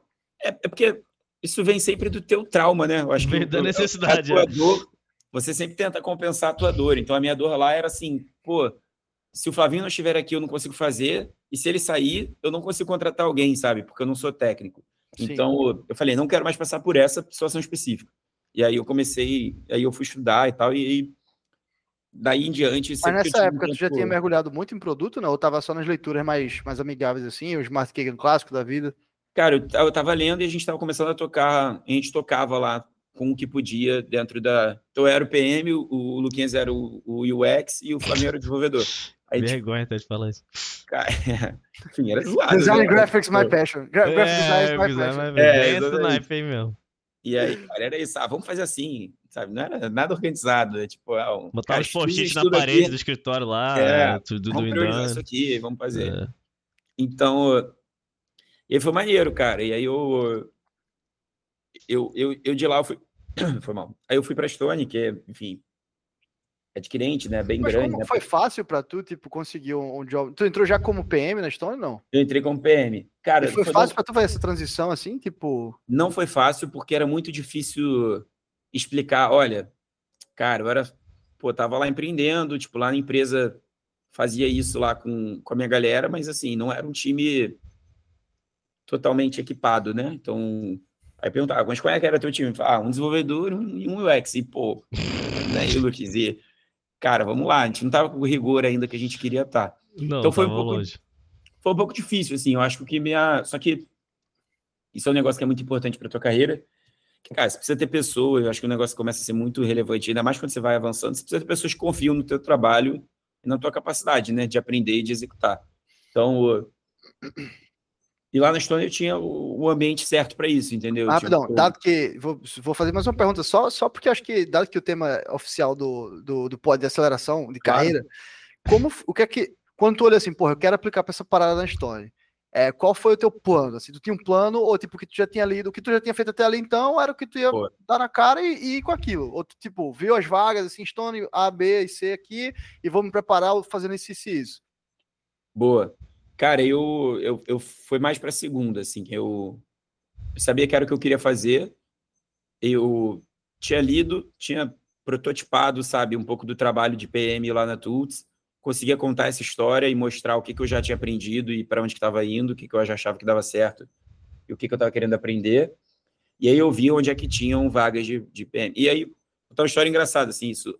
E aí, antes da Tuts, quando eu estava saindo da Endeavor, lá, lá no começo que eu falei, né, do, que eu fui tomar café com o Luquinhas, eu fui lá com o Salvini, o Salvini estava na B2W na época, eu fui falar com ele, ele falou, cara, a gente tem umas vagas aqui de PO, se você quiser, assim, tem dois produtos que estão precisando de PO, isso era 2000, 2016. Eu, cara, sei lá, cara, que, que porra é essa, PO? Não sei o que é isso. Ele, ah, cara, é o cara que trabalha com, com time de tecnologia e tudo. E aí acabou que eu não fui, assim, aí depois eu lembrava disso, falei, pô, Salvini, Devia ter Lembra ido. que o Max me ofereceu um tempo atrás, ainda tem, etc. e aí, na época, então eu comecei a dar uma olhada nas vagas, enfim, isso em 19, né? Uhum. E, um, e aí, das que tinham abertas e das que eu tinha mapeado, assim, que tinha uma vaga que, cara, eu ia ter que pagar o pedágio, né, de entrar como júnior, porque, pô, antes eu tava numa ONG, depois eu fui empreender, então, assim, é, é difícil, foi, cara, ter começado do começo, e aí a Stone foi onde deu certo, sabe? Então... E tu foi, pra, tu foi tipo assim, não teve nenhuma preparação específica pra, tua, que, tu, que tu envisionou para entrar na história. Foi o que tu tinha mesmo, de vivência, de, de prototipagem na de, de ter lido centenas de coisas, consumir centenas de coisas e fé. Isso, e, cara, e para mim ter feito, ter aprendido um pouquinho o básico de programação. Isso para mim era o mais isso, importante. Assim, mano, isso deve ter feito uma diferença mais... bizarra. Teve algum feedback sobre isso como diferencial, não? Essa, essa parte de programação? Então, no, no processo em si, não, mas lá no, no trabalho, sim. Uma sabe? diferença brutal. Né? E aí, assim, sobre, e aí, sobre como conseguir a primeira vaga em produto, assim, vamos lá. Acho que tem uma parte que é. Cara, empreender é sempre um negócio que se você. Você tem que saber contar um pouco da história, o que, que você sim. aprendeu e quais eram os desafios. Então, é, sempre acho que tem um desafio, tem um pouco desse desafio de como é que você conta e você encaixa na tua história. Mas, no geral, vou falar aquilo também. Você tem que contar a história para alguém que também valoriza isso, certo? Não adianta. É, exato. Cara, não adianta você contar para alguém que acha que, pô, você tinha que ter feito era carreira tradicional e, pô, tomar claro. risco não tem nada a ver, sabe? Pô, tu é moleque, como é que você vai fazer um negócio desse? Então, depende muito da audiência também. Né? Então, eu acho que isso, serve, isso é um bom, isso é um excelente conselho, na real, para qualquer tipo de, de não só de transição, mas de, de, de, entrevista mesmo, sabe? Tipo, às vezes a galera de, de tech, principalmente, que é com quem eu lidei mais tempo, se desenvolvedor, galera de engenharia, ficava muito nessa paranoia, assim, sabe? Tipo, ah, mas cargo, isso e aquilo, tipo, que é que, qual é a minha trajetória? De forma muito clara que a gente tem um, um terreno meio cinza em termos de, de carreira, linearidade de carreira lá na, na Inc. E aí eu falava, mano, assim, tipo, porra, conta a tua história, sabe? Tipo, se tu contar a tua história, vai, vai barrar a maior parte né? o que, uhum. que construir, os desafios que tu enfrentou aqui dentro, o impacto que tu causou no negócio e, e qual era a vivência aqui, de modo geral, tu vai, tu vai ter é. muito, vai muito mais relevante do que qualquer tipo de cargo que tu possa ter, saca?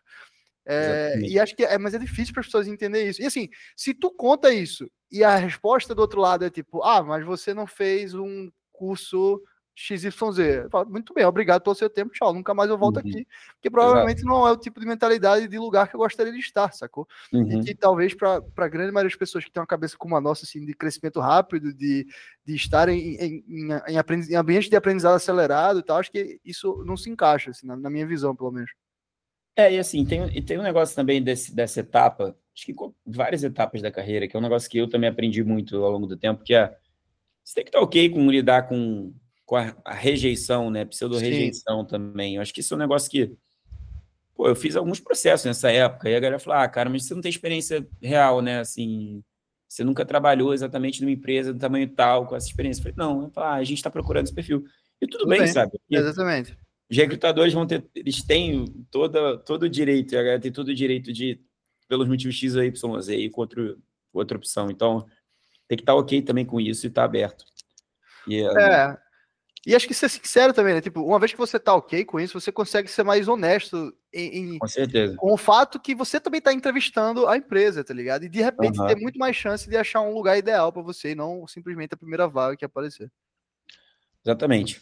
Boa, aí lá na Estônia entrou como PM, Júnior, foi galgando é, cara, espaço lá... lá, ficou quanto tempo lá? Fiquei um ano. E aí, cara, para mim lá, assim, quando eu cheguei era Disneyland, assim, né, cara, assim. Porra, falei como é que era o nosso time de produto lá na Tuts. Lá eu cheguei e tinha. Cara, sei lá, a gente devia ter. Depois de dois meses assim, a gente devia ter uns oito, nove engenheiros, dois, sabe, UX designer, é, uma, tech, uma tech manager. Isso tudo então, no teu time, só, né? Isso só, no, só nas minhas duas squads que eu tava trabalhando. Já era mais do que a empresa inteira. Né? Você tava trabalhando com dois squads? É, assim, foi meio. Tô acelerando um pouco a tá. narrativa, mas depois de um, alguns meses, sim. E aí, cara, foi divertido pra caramba, assim, muito difícil, né? No começo, tudo, tudo é novo, tudo você tem que aprender. Então... Quais foram as grandes diferenças do ambiente corporativo Stone e versus empreender? Cara, é que para mim é muito difícil falar, porque. Tudo. é, quando você está empreendendo e depois você vai para uma função específica, é muito estranho, né? Porque você toma conta só daquilo ali, assim. Tipo, Tem um script lá, mais claro, né? Talvez. Um... Caiu o mundo lá do outro lado, assim. Você pode até estar tá lá dando um apoio, mas não não é o teu problema, não né? Não existe uma expectativa em relação. Cara, para mim, assim, foi. Foi muito diferente, sabe? Porque eu tava num ritmo que antes era, era isso, assim, ah, gente, ó, um vendedor faltou no Barra Shopping, domingo, três horas da tarde. Tipo, caraca, beleza, vou no Barra Shopping agora e... um turno.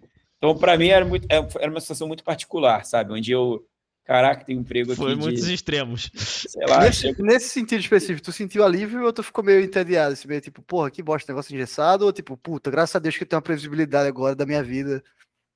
Cara, eu não tinha muita previsibilidade. É, assim, eu senti um alívio, mas acho que menos por.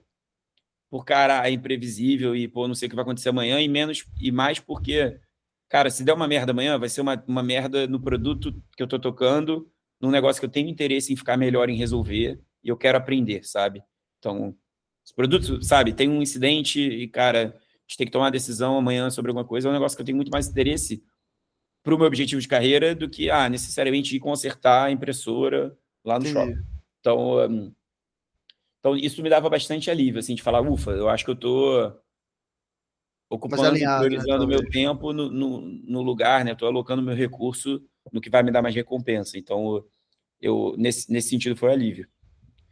E um, foi bem legal, cara. Para mim foi, foi muito bom, assim, foi muito difícil. Então, assim, cheguei no primeiro dia também, dois dias depois já planning. Cara, sei lá, não sei nem o que o time tá. Assim, até hoje, assim, é difícil. Em produtos, chega em qualquer empresa, é. cara. Na semana você não sabe o que o time tá trabalhando, o que você vai fazer semana que vem. Cara, então, esse processo de você chegar em produto e começar a agregar valor é, é doloroso, né? Tem uma rampagem aí que, que é diferente, é, eu acho, de outras, de outras áreas. É, é e você percebe que a expectativa quem tem expectativa, né, de que você gere valor, de que você faça alguma coisa no começo, enfim, falta maturidade, né? Um processo natural Sim. de você amadurecer e entender que, que isso leva tempo, que você precisa para para poder dar uma opinião ou tomar uma decisão, você precisa ter bastante contexto. Né? Tiveram alguns cliques, assim, que tu consegue observar, tipo, alguns, não sei se checkpoints ou highlights, enfim, não sei qual é a correta, mas, tipo assim, que na trajetória de até tu começar a entregar valor de forma mais consistente, tu percebeu, porra, deu, deu, um, deu uma virada de chave aqui, outra aqui? Cara, tiveram. Eu acho que tem um momento onde, quando você chega, era a sensação que eu tinha, assim, eu, principalmente quando você trabalha, acho que é verdade para qualquer negócio, mas principalmente começo de carreira. Né? E aí, cara, tô sendo pela primeira vez. 100% dos problemas que você tem que resolver, eles são novos. Aí passa três meses, cara, 80% dos problemas são novos, sei lá, sabe, 70%.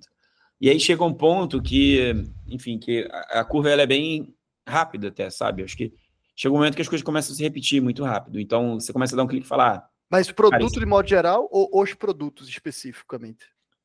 Eu acho que eu acho que produto no modo geral, e aí, se você, e aí você vai olhando mais no detalhe, dando um zoom em cada produto, eu acho que você tem curvas que são similares. Sim. Mas eu acho que é relativamente. É, é, é, eu acho que é fácil de fora você achar que as coisas são muito complexas. Isso em qualquer campo, né? Tecnologia, assim, falando de desenvolvimento especificamente. É a mas... curva, é aquela curva, né? A famosa é. curva da, da simplicidade versus. Isso, do, do, do quanto você do sabe, do Kruger, é, do tipo, cara, tem aquele momento de, de pavor onde você realiza tudo que você não sabe. É. E, só que a verdade é que, cara, você começa a enxergar padrão em tudo, né? Fique o tempo suficiente em qualquer lugar que você começa a enxergar padrão. Então, para mim, isso começou. Isso foi um clique, assim, quando eu, quando eu falei, ah, beleza, cara, esse problema aqui que deu, isso aqui Já que eu tenho que fazer é muito parecido com o que aconteceu lá em janeiro, fevereiro. Então, isso para mim foi, foi um ponto. E aí, outro foi quando e aí, isso é um negócio bem natural de produto, eu acho que é quando tem aquela iniciativa, sabe, problema, o, feature que você começou e você pegou do começo e levou até o fim, é, eu acho que é quando você sente que você começou a entregar valor. Então, os primeiros, e aí isso vai depender um pouco de onde você está, como é que é o ciclo, né? Qual o tamanho do ciclo de desenvolvimento até entregar uma coisa que vocês estão querendo. Mas quando você pega no meio é sempre doloroso, assim. Não foi você que desenhou os requisitos, não foi você que entendeu o problema, que escopou a solução. Então, no começo, acho que você tem aquele teu pet project, assim, sabe? Que é um negócio que, cara, não, eu ouvi alguém reclamar pela primeira vez, eu vou resolver aqui, e aí ele é muito importante, eu acho que para você pegar o fluxo de como funciona naquele lugar e tal. Então, acho que esses são os dois principais, assim. Pegando o primeiro, dado que tu falou que as coisas se repetem não somente nos produtos, mas também em produto, tu consegue compartilhar aí, assim, debate pronto, uma ou duas coisas que tu vê que se repete muito, assim, nos produtos, de modo geral, espécie de problema ou esfera de problema? Com certeza. É, é que tem... Vamos lá, acho que tem um que é... O que mais pegou para mim, assim, no começo, eu tinha muita dificuldade, e aí hoje em dia é fácil, assim acho que até você entender de uma maneira bem simplificada e bem high level o protocolo de comunicação entre, sabe, o código que alguém faz e que outra pessoa faz, é muito doloroso no começo. Então, se chega lá, alguém chega e fala, pô, cara, ó, vê lá, porque tá dando erro tal na API tal. Cara, nos primeiros meses eu ficar desesperado. Como que eu vou ver isso, cara? Sei Não lá, faço nem ideia de onde começa. É, vê você, fala com o meu desenvolvedor. E aí, Cara, com o tempo aí você entende, ah, beleza, tem uma forma de se comunicar, cara, sync e tal, que é, porra, via API, e, pô, o padrão é esse, tipo, ah, tu não precisa saber tudo no, no detalhe, mas você entende que, cara, eu sei quando deu sucesso, sei quando deu erro, sei mais ou menos como é que a informação é modelada. E, e aí você vai para outro lugar, e aí, pô, lá já a galera já usa mais um sistema de fila, é um pouco diferente, aí você fala, caraca, eu acabei de aprender aquele negócio de API, aí agora que a galera tá falando de no Kafka. E aí, cara, você vai ver, ah, beleza, é muito parecido. A gente usava uma outra solução também, mas também era de fila, era nisso de publicar e, e, e ler. Então, tem um pouco. Geralmente, assim, a maioria dos problemas é um negócio que você começa a ver, assim, que as coisas parecem super rocket science. Cara, a maioria, a maioria dos problemas são simples, sabe? São, cara, na hora de lidar ali com um tipo de comunicação, de passar informação de um lado para o outro, uma regra de negócio ou uma coisa técnica que você que está errado. Então, Cara, mas. Que... Só esse gancho aí, esse, esse ponto que você tá falando sobre enxergar simplicidade na complexidade é uma coisa que é bem pouco trivial. É sim, uma habilidade, sim, sim. porra, além de ser super difícil, acho que, cara, é super valorizada e reconhecida, se não é, deveria em muitos ambientes. Eu acho que isso na, em produto, especialmente, é um, porra, um, um super poder, assim, um diferencial muito forte, tá ligado? É, é, é muito difícil, isso em qualquer área, mas assim, é muito difícil você separar é, ruído de sinal, né? Cara, eu tava pensando Tem comunicação aqui, a gente falando, pô, a gente tá falando mais de uma hora e meia já, assim, porra, tem um monte de ruído, assim, Sim. e aí, cara, o que, que é o que, que é sinal é muito difícil. E aí, eu acho que isso é um negócio que vale a pena gastar tempo, sabe? Para, pô, você não entende o negócio no detalhe? Chega para alguém que é técnico e fala, pô, me explica aqui o que, que eu deveria, sabe, saber daqui, o que, que eu devia estar preocupado ou tranquilo, o que, que é isso aqui? Porque no fundo, no fundo é esse que é o problema, né? Eu acho que o, é, eu acho que hoje em dia você pode pular isso direto no chat GPT e perguntar. É, agora acabou. Agora a gente virou um grande. Um, grandes pessoas fazem prompt. Acabou. Nunca função do ser humano é essa. Prompt. Ah, Mas, agora eu... você pode botar um podcast inteiro lá e pedir chat GPT. O que, que, é. que, que não é ruído Bom, aí? Aí vai saber nada, aí pronto. Vamos fazer um episódio só com o chat GPT? Tipo, será que a gente consegue fazer de alguma forma? O entrevistado é o chat GPT? Cara, sim, dá pra fazer. O chat GPT 4 agora dá pra fazer. Tem input de. Ah, vamos moleque. fazer isso, vamos fazer isso. Mas eu acho que é uma parada boa que ajuda pra caralho nisso, né? De, tipo, de conseguir separar é, ruído de, de barulho, ruído de sinal. ruído de barulho, ruído de sinal. É você tentar pensar nas coisas a partir dos princípios, tá ligado? Tipo, você sempre buscar em tudo, velho. Os princípios é, não sei qual é o melhor adjetivo para guiante, sei lá, os princípios first, principais. First principle, né? First principle, é, first principle eu não sei como é que Exatamente, não sei, a gente pessoa foi bullying eventualmente com esse é, a gente tem, tá, já passou da hora já da gente sofrer é. bullying por causa disso.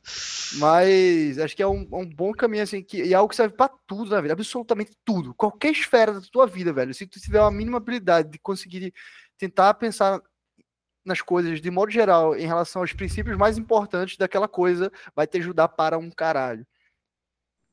Cara, no mínimo certeza. acelera seu aprendizado. E é difícil e fazer tem... de maneira consciente às vezes, né? É, exato. E às vezes é besteira, mas a pergunta por quê? Uhum, assim, parece total. óbvio, mas para várias coisas, às vezes você fica com vergonha de perguntar por quê. E, e, e é isso, cara. Assim, geralmente a explicação é simples, né? E, e, uma coisa que eu também aprendi, eu vi muito isso no começo, principalmente quando você é júnior, você tem muito medo de mostrar que você não conhece alguma coisa aí. E aí você vai vendo que as pessoas que eu adorava, assim, isso. Cara, lá no Endeavor com empreendedor e depois também, enfim, nos outros lugares que eu trabalhei, às vezes a pessoa super sênior, ela vem, tá beleza, mas me explica, não, não entendi por que, que você acha isso e por que, que isso vai acontecer. E aí a pessoa vai lá e explica um negócio que você achava básico para alguém que é super sênior e você fala, pô, claro, né? Você precisa estar um pouco confortável, né? Você precisa ter um safe space para demonstrar, às vezes, uma vulnerabilidade. Um, isso, é, né? é um negócio engraçado. Mas ela também fica, sempre ficava impressionado quando passava por uma situação dessa, assim, que às vezes você fica, tipo, você vê alguém, em teoria, já saberia pra caralho sobre o assunto, perguntando uma coisa super trivial e simples, e fala, cara, é, é, sobre isso, né? Tipo, é sobre tentar entender o que que tá movendo no nível é. mais primário ali tudo. E é isso, assim, é um negócio que você tem que tentar ficar melhor, né? Assim, fazer as perguntas certas é... É. É, é bizarro, genial, assim, é um negócio que eu admiro muito quando eu vejo e é isso, sabe? Acho que. É brilhante mesmo. Isso é uma parada muito, muito. É muito interessante isso, velho. As pessoas conseguem não só pensar dessa forma, mas sintetizar a ideia dessa forma. Assim, é uma parada que é gostoso de ouvir, velho. É, não, exato. E, e, eu acho que isso. E voltando lá na, eu falei do início, assim, do que eu admirava então, a galera. na faculdade do... de jornalismo. Não, não sei, sabe? Essa é minha ideia. Pessoal chega na empresa e te faz, sabe, algumas perguntas e já entenderam o teu negócio. É exatamente isso, né? E aí, não, é, e aí o, o negócio que eu sempre foi, sempre fiquei fissurado, assim, eu acho que tem que ter muito cuidado, voltando também lá no negócio de educação para produto, porque a galera vem de framework aí a dar com pau, né? Assim, uhum. Assim, você, cara, não, saiba isso aqui, você vai ser um ótimo PM, etc. E no caso, tem esse caminho de, de abstrair, que, cara, o framework é, você está abstraindo ali aquela solução específica para funcionar em vários cenários, né? Só que tem um passo que você, você precisa dar, sabe, essa escalada do, dos níveis de abstração, senão não fixa o princípio é, ali que eu estava falando. Então, negócio de. Ah, não basta acontecer várias vezes o mesmo problema. Tem que acontecer várias vezes o mesmo problema. Tem que ver que, cara, né, em janeiro eu fiz uma pergunta e aí, cara, demorei três horas. Aí em fevereiro eu fiz essas duas e foi mais rápido. Então, como, quando você começa a ver que, cara, chega. Você começa a entender como lidar, né, e, e, e passar um nível a mais de abstração, é quando você começa a ver que você está ficando um pouco melhor. Então, hoje em dia, a coisa que eu mais lido assim para minha carreira, né? O quanto que eu quanto que você consegue sair da situação específica e olhar um pouco mais distante, e falar, pô, isso é parecido com aquele problema, isso é diferente. Então, boa. Falando esse... hoje em dia, é, bom, saiu da Stone, foi para mais algum lugar e finalmente chegou no Nubank, né? É, queria pô, aproveitar um pouco do nosso tempo aqui e perguntar mais sobre os seus desafios atuais. É, o que, que, você está fazendo hoje? Como é que é o teu time lá? Enfim, o que, que você olha? O que, que te preocupa em relação é, a todos legal. esses aprendizados acumulados e como é que você trabalha isso com o resto da galera também? Sei que Cara, 729 legal, perguntas seguidas, mas tudo que você pegar e começa a responder que a gente vai daí. Ah, vou começar assim. Falei lá da Estônia na época, mas assim, o Nubank, quando eu cheguei, na verdade, foi o, a Disneylândia real, sabe? Assim, Antes você tava é, no... Você tava é, no Carreiro? É, exato. Assim, não, todo respeito a todos os outros lugares. Pô, respeito o Beto Carreiro, pô. Respeito ao Beto Carreiro. Ah, pô. Cara, no Nubank, assim, a gente estava lá em Endeavor, os caras estavam montando, sabe? Estavam lançando o, cartão, o primeiro cartão e é, pô, é o lugar, eu acho que, que eu sempre olhava, assim, né? Quando eu comecei a trabalhar com, com tech, é um negócio que eu sempre me inspirava. Então, eu. Para mim foi muito lógico, assim, sabe? Um momento que eu falei, olha, acho que tá na, acho que tá na hora de eu dar um, um próximo passo. Qual é o melhor lugar possível para eu ir no Brasil, sabe? E, e fora, assim, também. Que eu pensei, pô, será que eu saio, sabe? Será que eu vou trabalhar lá fora? E eu cheguei à conclusão que o melhor lugar, com maior acesso a talento global, sabe? A pessoas que já passaram por desafios muito legais, com experiência, ia ser o Nubank. Então foi por isso que eu vim para cá. Tô puxando o saco mesmo, porque é, é real, sabe? E, e ah, é, cara, é perfeito? Não, tem seus desafios, sabe? Como. Puxando pra puxação de saco, é um dos melhores produtos digitais que eu já usei na minha vida, assim, disparadíssimo. Por propósito, assim, tem suas falhas como instituição aí para mim, mas em termos de produto digital, a parada é Cara, é... Não, é muito foda. Eu lembro é quando é peguei o cartão pela primeira vez, e foi super no começo. Foi. Acho Era que foi 2015, assim, tipo, março de 2015, tem lá no, no coisa Member Sims. E é muito foda. E eu lembro que, tipo, tinha um puta. Mano, é, é... Valor social tem invites pro Nubank, tá ligado? Eu me convidei uma galera, tá ligado? É, não, o cara. O... Então, tem um cara que tá aqui desde que saiu na Endeavor, eu mandava mensagem pra ele no WhatsApp. Falei, cara, pô, me, me bota aí na waitlist, pelo amor de Deus, quero muito Então isso é muito engraçado. Assim, é uma experiência diferente para mim trabalhar numa e tem muito, a marca é muito forte, né? Então, Sim. cara, você é fã como não só como consum, não só era consumidor, assim, você trabalha com negócio, trabalha com tech, cara, você, ah. você é ah. fã da marca aqui no Brasil. Então, para mim foi meio diferente assim ter essa relação com uma marca, quase marca de consumo, né? E mas cara, para mim foi eu vim por causa disso, eu acho que por, pelo desafio, pelo tamanho do negócio, pelo potencial de crescimento. E é, pô, é por isso que eu gosto tanto, sabe? Eu acho que eu eu curto muito e eu acho que, cara, a cultura é incrível. Assim, não vou falar, ficar repetindo aqui, eu acho que muito, muita coisa que você pode ver e pode ouvir várias pessoas falarem, mas com muito mais propriedade. Mas eu, eu vim muito com esse objetivo. E, uh, e aí, só um é parênteses é do negócio que eu acho legal, que é, é uma empresa grande hoje em dia já, sabe? E aí ter a oportunidade de. E, pô, a gente falou aqui várias vezes de, cara, ter esse ímpeto de fazer as coisas, sabe? De se movimentar e de fazer de ter autonomia. E para mim foi bem legal, foi uma surpresa positiva ver que, que dava para fazer isso aqui ainda. Então é, é, é, um negócio que me, me deixa motivado e me dá gás de continuar aqui. E, e aí, falando um pouco de desafio, assim, cara, mais recentemente o meu desafio é seguindo a, a, a trilha né, de carreira, é como é que você vai Outro dia, cara, eu, eu, vi essa analogia que eu achei muito boa, né? Que eu acho que é um pouco do momento que, que acontece quando você vai avançando na, na, na escadinha, né? Então, no começo você é super generalista. Então, cara, pensando lá aqui na história que a gente está contando, a gente lá, né, tudo, fazendo tudo, etc. Beleza, a gente escolhe um cantinho para atuar, mas a gente faz um pouco de tudo. E aí você vai aos poucos se especializando, né? Então, tem essa visão de. Então, vamos lá, cada vez produto, cada vez um produto. Cara, e você começar, eu sou muito bom nesse tipo de produto, é consumer facing ou é, sabe, plataforma? Uhum. É tal tamanho, tal tipo de indústria. E você vai se especializando cada vez mais. E aí, uma hora, você começa a entrar agora no, nesses meus últimos anos, o meu desafio é, cara, como é que eu me torno um gestor de produto, né? E como é que eu, o meu impacto muda de ser o PM ali entregando valor no squad com um time de desenvolvimento, etc., para, cara, estar tá preparando e estar tá gerindo outras pessoas, para estar tá contribuindo, enfim, tendo discussões num, num nível acima de abstração, é, tomando as decisões. Antigamente eu alocava o meu tempo, hoje em dia eu aloco recurso. Então, Sim. são desafios novos que você começa a encarar como gestor, que eu acho que são muito, muito legais, assim, sabe? Dessa, dessa fase nova da carreira. E aí, meus últimos três anos são na PEB que eu estava, né? A gente pulou aí, mas foi, cara, uma startup super legal aqui do Rio, uma health tech que eu trabalhava também. Lá eu já era GPM, então. E é muito engraçado, né? Porque como é que pode. Mas rapidão. Um pequeno salto. Atualmente tu tá onde? No Nubank. Ah, ok. Antes Não, do Nubank, tu passou pela... Nubank. Ah, Isso, passei pela PEB. Então, eu já tinha experiência lá como, como gestor de produto e tal. Então, de pessoas de produto, né? Então, hoje, o meu maior desafio é, cara, como é que é eu, sabe, como é que eu fico cada vez melhor nisso, em montar um time, em ter a organização certa, alocar recursos da forma certa, que é onde eu tenho gastado mais tempo de desenvolvimento e onde eu, que eu fico pensando, né, durante o dia.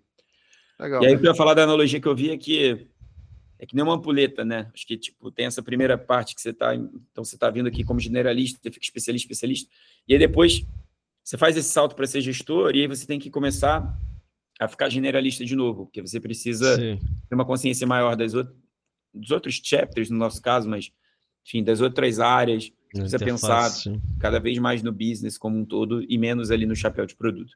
Que para mim é muito natural, assim, porque é da onde eu venho, é da onde meu, vem o background, né? Então, meu background é de business, então para mim é muito natural.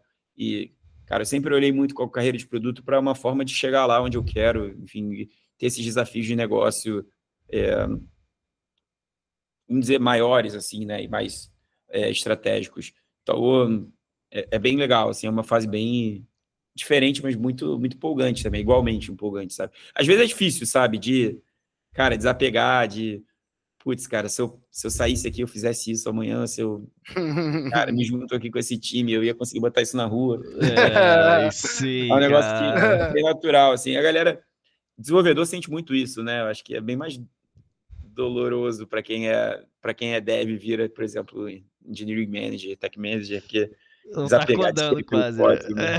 É.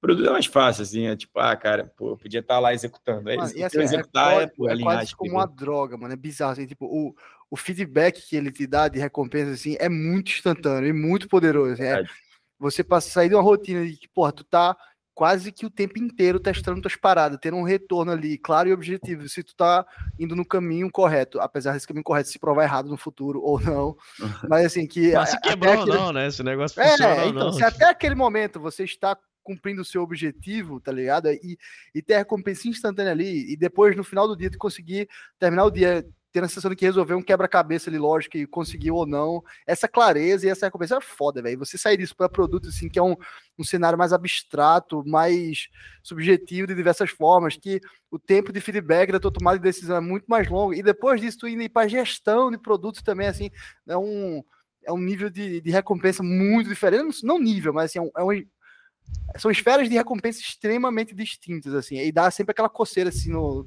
na bunda, assim, dizer, porra, se eu tivesse saído na rua com essa galera para fazer alguma coisa e construir, talvez, né? Cara, é isso, é, isso é muito engraçado, porque acho muito interessante isso que você falou, porque eu, eu penso muito nisso, sabe? Eu acho que e se fala muito disso, né? Da sua sensação de progresso, da sensação uhum. que você trabalhou realmente no final do dia. Tem um pouco de uma cobrança excessiva que a gente tem sobre a gente mesmo de cara, o que, que é produtividade, sabe? Será que eu não fui produtivo é. hoje mesmo? Às vezes você foi para caramba e você acha que não foi. Mas é, eu penso muito nisso, que realmente, e às vezes que eu fiz, eu estava falando lá que eu fiz curso, que eu faço projeto pessoal, assim, de, ah, vou criar um app, vou fazer... É, é cara, é muito gostoso, porque é, é isso, cara, é um, é um, ciclo fechado de feedback que é muito rápido, muito acelerado. E aí é fácil, eu acho, que você ficar realmente viciado nisso. Cara, essa é uma das cara... coisas mais difíceis de gestão, de longe. Porque o sucesso Total. do teu trabalho passa pelo sucesso de outras pessoas, né? Esse ciclo de, de feedback, você ver isso funcionando, pô, fica extremamente tenso, exatamente. E, e conforme você vai adicionando camadas de complexidade, enfim, gente mesmo, né, na equação começa a ficar maior ainda, né? Então, às vezes, é uma liderança indireta é. do indireto, enfim. E aí, pô, e é, é, muito, é muito fácil se distrair. Eu lembro que, na época, época da Tuts mesmo, eu lembro que eu. Cara, a gente tinha um problema lá de. A gente usava um cheats para repor o estoque. Assim. É muito fácil você ser seduzido por isso. Então, É. Você tá lá num negócio super incerto, tipo, o feedback demora muito, sabe? O sucesso vai demorar anos para você ver realmente, tipo, claro, você vê o crescimento, mas é muito diferente, né? O tipo de estímulo que você recebe. E eu me lembro que eu fiquei dias fissurado em fazer um script lá para automatizar, sabe? A planilha para ela. Cara, a gente apertar um botão e ela ler os, os negócios sozinhos e mandar um e-mail. E você fica apaixonado ali, você fala, caraca, é muito bom, cara. Eu tô criando um negócio e vai estar tá pronto depois e vai estar resolvido. É, então, é, é, viciante mesmo. Mas, ó, no Nubank hoje, tu tá como, como o quê? Eu Qual sou é Product Lead, que é um, é, é um, basicamente eu tenho, enfim, eu trabalho com meu time tem alguns PMs aí alocados em algumas squads, né? Boa, e tu e, falou desse é, desafio no nível mais, mais alto de abstração, né? Assim, tem, no nível mais, mais do objetivo, digamos assim, quais, quais são os desafios que tu tá enfrentando hoje, assim, no teu, no teu, teu trabalho lá como Product Boa. Lead? Cara, aqui tem duas coisas, assim, acho que uma é só um disclaimer antes, aqui é muito hands-on no geral, tá? Eu acho que isso varia muito, é um negócio que você vê de empresa para empresa, assim, quanto que tem o time de gestão mais envolvido, mais distante da operação, e aí aqui, cara, eu sou super próximo, assim, da execução, e, enfim, por natureza, muito do time que eu trabalho, talvez do desafio também, mas é, aqui todos os gestores, assim, a galera de produto que vira people manager mesmo, né, como chama, também é muito, muito atuante, muito próximo da execução. O eu aqui é engraçado, porque apesar de eu ter vindo para cá, e como eu falei, eu, é uma empresa grande e eu, cara, ter adorado, eu entrei eu fiquei um tempo numa, numa área de negócio aqui específica, pô, super interessante, trabalhando muito com experimentação, que era um negócio que eu não tinha feito antes, porque aqui tem uma, sabe, puta ferramenta interna para a gente subir teste no ar e aprender o tempo todo, cara, qual é o impacto nas métricas de cada mudançazinha que a gente pode fazer num fluxo ou num, numa parte do produto. Só que, cara, passou um ano, eu tava sentindo muita saudade de um ambiente mais caótico, sabe? Vou falar dinâmico, vai, é mais legal, mas eu tava muito mais saudade. justo também, é. Era um produto, uma parte do produto bem madura. Então, sabe, eu tava muito sob tudo muito sob controle e um pouco previsível. Então, aprendi muito, muito legal, mas eu falei, cara, tô com saudade da loucura, assim, da, do tiroteio, sabe? Do negócio, pô. A incipiência. E aí, e é isso que é legal de você estar numa empresa que cresce, né? Eu acho que isso é uma das coisas, cara. Se você me perguntar, ah, cara, para onde eu vou, o que, que eu faço? Para mim, acho que a pergunta mais importante sempre, o negócio de entrevistar a empresa é: tá crescendo, sabe? Me fala cara, isso é uma dica de ouro, O velho. Reid Hoffman fala disso. Ele fala, cara, escolhe a indústria. Pega uma indústria que tá crescendo 10x e vai para ela. Você vai se achar lá dentro. Essa dica é, eu achei incrível quando eu vi. Acho que essa é a pergunta número um, porque assim, se não tiver, assim, tem que ser um desafio muito específico, onde você acha que vai fazer sentido para você e, sabe, vai ser Cara, é exatamente essa função, é esse cargo, essa remuneração. Todos os outros checks eu acho que tem que bater de uma forma, sabe, ser alinhado de uma forma específica. Tem um, então, só mais um, só para complementar o que, que, eu, que eu acabei de falar, porque é, a lógica por trás é, se você tá pegando uma indústria que cresce pouco, você tem que acertar, você tem que dar um pinpoint ali, você tem que acertar no alvo muito em cheio de um lugar muito excepcional, com pessoas muito excepcionais. Agora, se você tá numa indústria que cresce 10x, você pode entrar numa empresa merda que você vai ser impulsionado para crescer junto. Tá a onda te levanta, sabe? Exatamente. É exatamente isso. O, cara lá, o Scott Galloway, fala pra caramba disso, assim, de... Ele falou, cara, eu tinha um business que não era muito bom, mas, porra, na, na indústria certa, não na hora certa. Stationary, né, de papelaria, eu não lembro agora, estou falando errado, mas... Cara, era um negócio assim, na onda da web ali, 1.0, que, ah, beleza, teve crash o caceta, mas sim, botou ele lá na frente, sabe? Eu acho que, então, acho que isso é muito, isso é muito importante. Então, eu, eu tava falando isso porque estar num lugar que cresce também, na né, empresa que cresce, te dá a opção de você se achar lá e se acomodar, né? Entendeu? Então, Cara, empresa que não cresce é muito apertado, tá todo mundo. Cara, todo mundo tá preocupado que se é, você quiser mais escopo... Em que sentido tu tá falando? Que tu tá num lugar que você tá confortável, eu acho, né? Tipo... Se tu entra num lugar que tem. Estão fazendo uma analogia, tu entrou num quarto aqui que mede, pô, sei lá, vai, 10 metros quadrados.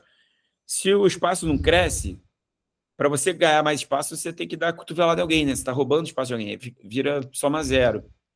Quando o negócio tá crescendo, Sim a tua relação é diferente, você pegar mais escopo é sempre visto como positivo, sabe? Você tem mais oportunidade. Então, eu acho que isso foi um negócio legal também, que, que é importante nesse processo de decisão. E é que foi um pouco isso, assim, eu acho que, cara, tua empresa crescendo, eu tenho oportunidade para ir para um time novo aqui, sabe? Para uma área nova. Então, desde, desde o começo do ano passado, eu estou no time de marketplace, né? Que é um. A gente está construindo, já tem, né? Mas a gente está mirando lá na Lua em ter a melhor experiência de compra, sabe? Dentro do, do teu próprio do app do Nubank. E, uh, Você já conseguiu comprar hoje? Semana do consumidor ah, tá aí, ó. Tem cashback. Agora ao vivo, inclusive, para cara, fazer a gente bater. Manda um cupom aí, manda um cupom aí de 90%, na moral. Aí vamos, vamos fora do, fora do ar aí, eu vou te mandar as ofertas que estão ativas. Oh. E... Aí, ó, tem interação do chat aqui, Iago falou. Já ganhei 200 reais por responder a pesquisa do Nubank. Aí, ó. Aí, ó. Quando tiver, manda pra gente aí pra responder. Na moral, pra é, exclusivo pra comunidade do PDB. Cara, manda, isso é legal. Manda teu Pix aí pra, pra te pagar a comissão. Sabe um negócio que é engraçado? Cara, lá no Nubank é, é, é doido, porque tem muito, tem muito fã da marca também. Então, assim, é muito. Cara, se você quiser conversar, sabe? Fazer. Pô, preciso achar uns usuários aqui para pô, fazer uma, uma coisa, uma função super específica, uma ação super específica no app. Cara, você manda, você acessa alguns, todo mundo quer ajudar, tipo, tem fila de espera, sabe? Todo mundo quer, tipo, quer fazer call. Isso é muito legal. Isso é maneiro. E, então ele devia estar feliz aí, porque, pô, vou te falar, Nubank nem tem necessidade de pagar a galera para fazer teste de usabilidade, porque o que tem de gente querendo participar. Não, com certeza ele tá feliz, né? Tá, não, ganhei 200 reais, tô, porra, injuriado, né? é um absurdo. Era pra ter pagado 500. Isso aí devia ser phishing, tá ligado? Isso aí devia ser phishing, tá ligado? Alguém, alguém comprando os credencial de água por 200 reais ele achando que era o Nubank. É, roubaram aí, vou cadastrar esse site de aposta. Mas... L Dias, L Dias. Inclusive, a gente tem que trazer L Dias. Temos que trazer. Mas então é isso, cara. E aqui hoje eu então a gente toca isso, a gente está construindo essa área de shopping dentro do app. Estou dizendo construindo assim, já está lá, já tem vários parceiros. Rodou, vários, rodou, várias rodou ofertas. e voltou pro shopping, né, moleque? E aí, é, exato. é. E, cara, é muito legal, assim, porque é um ambiente dinâmico, assim, parece uma startup dentro da empresa, sabe? É muito. É, é um negócio bem, bem divertido. E eu acho que condiz muito assim, com o que eu quero, com o que eu estava falando, do que eu quero desenvolver, do que eu estou buscando. Então, hoje meu desafio é, cara, como é que eu como é que eu passo a resolver os problemas menos, né? Com antigamente era como é que eu resolvo um problema com o meu time aqui de desenvolvimento, uhum. lançando produto, lançando feature. Hoje é como é que eu resolvo os problemas de processo, de alocar o recurso da forma certa. Como é que você garante que a galera está resolvendo os problemas certos, né? Os problemas certos. Acho que é a pergunta de um bilhão de reais. Como é que tem a tal da visão, a visão de produto, até mais, né, que é um negócio, é. um negócio muito difícil de...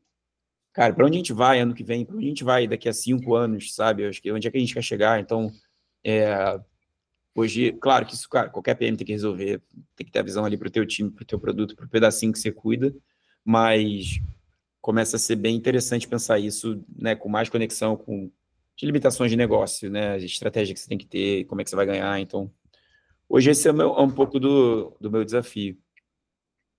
Legal. E o que é que tu tem o. Falei, falei, Kish. Já perguntei pra caceta. Manda aí, Vai. manda aí. Já tá no meio. Não, acho que ia perguntar o que é que tu tem usado mesmo para te guiar melhor nesse desafio, assim. Tipo, acho que eu.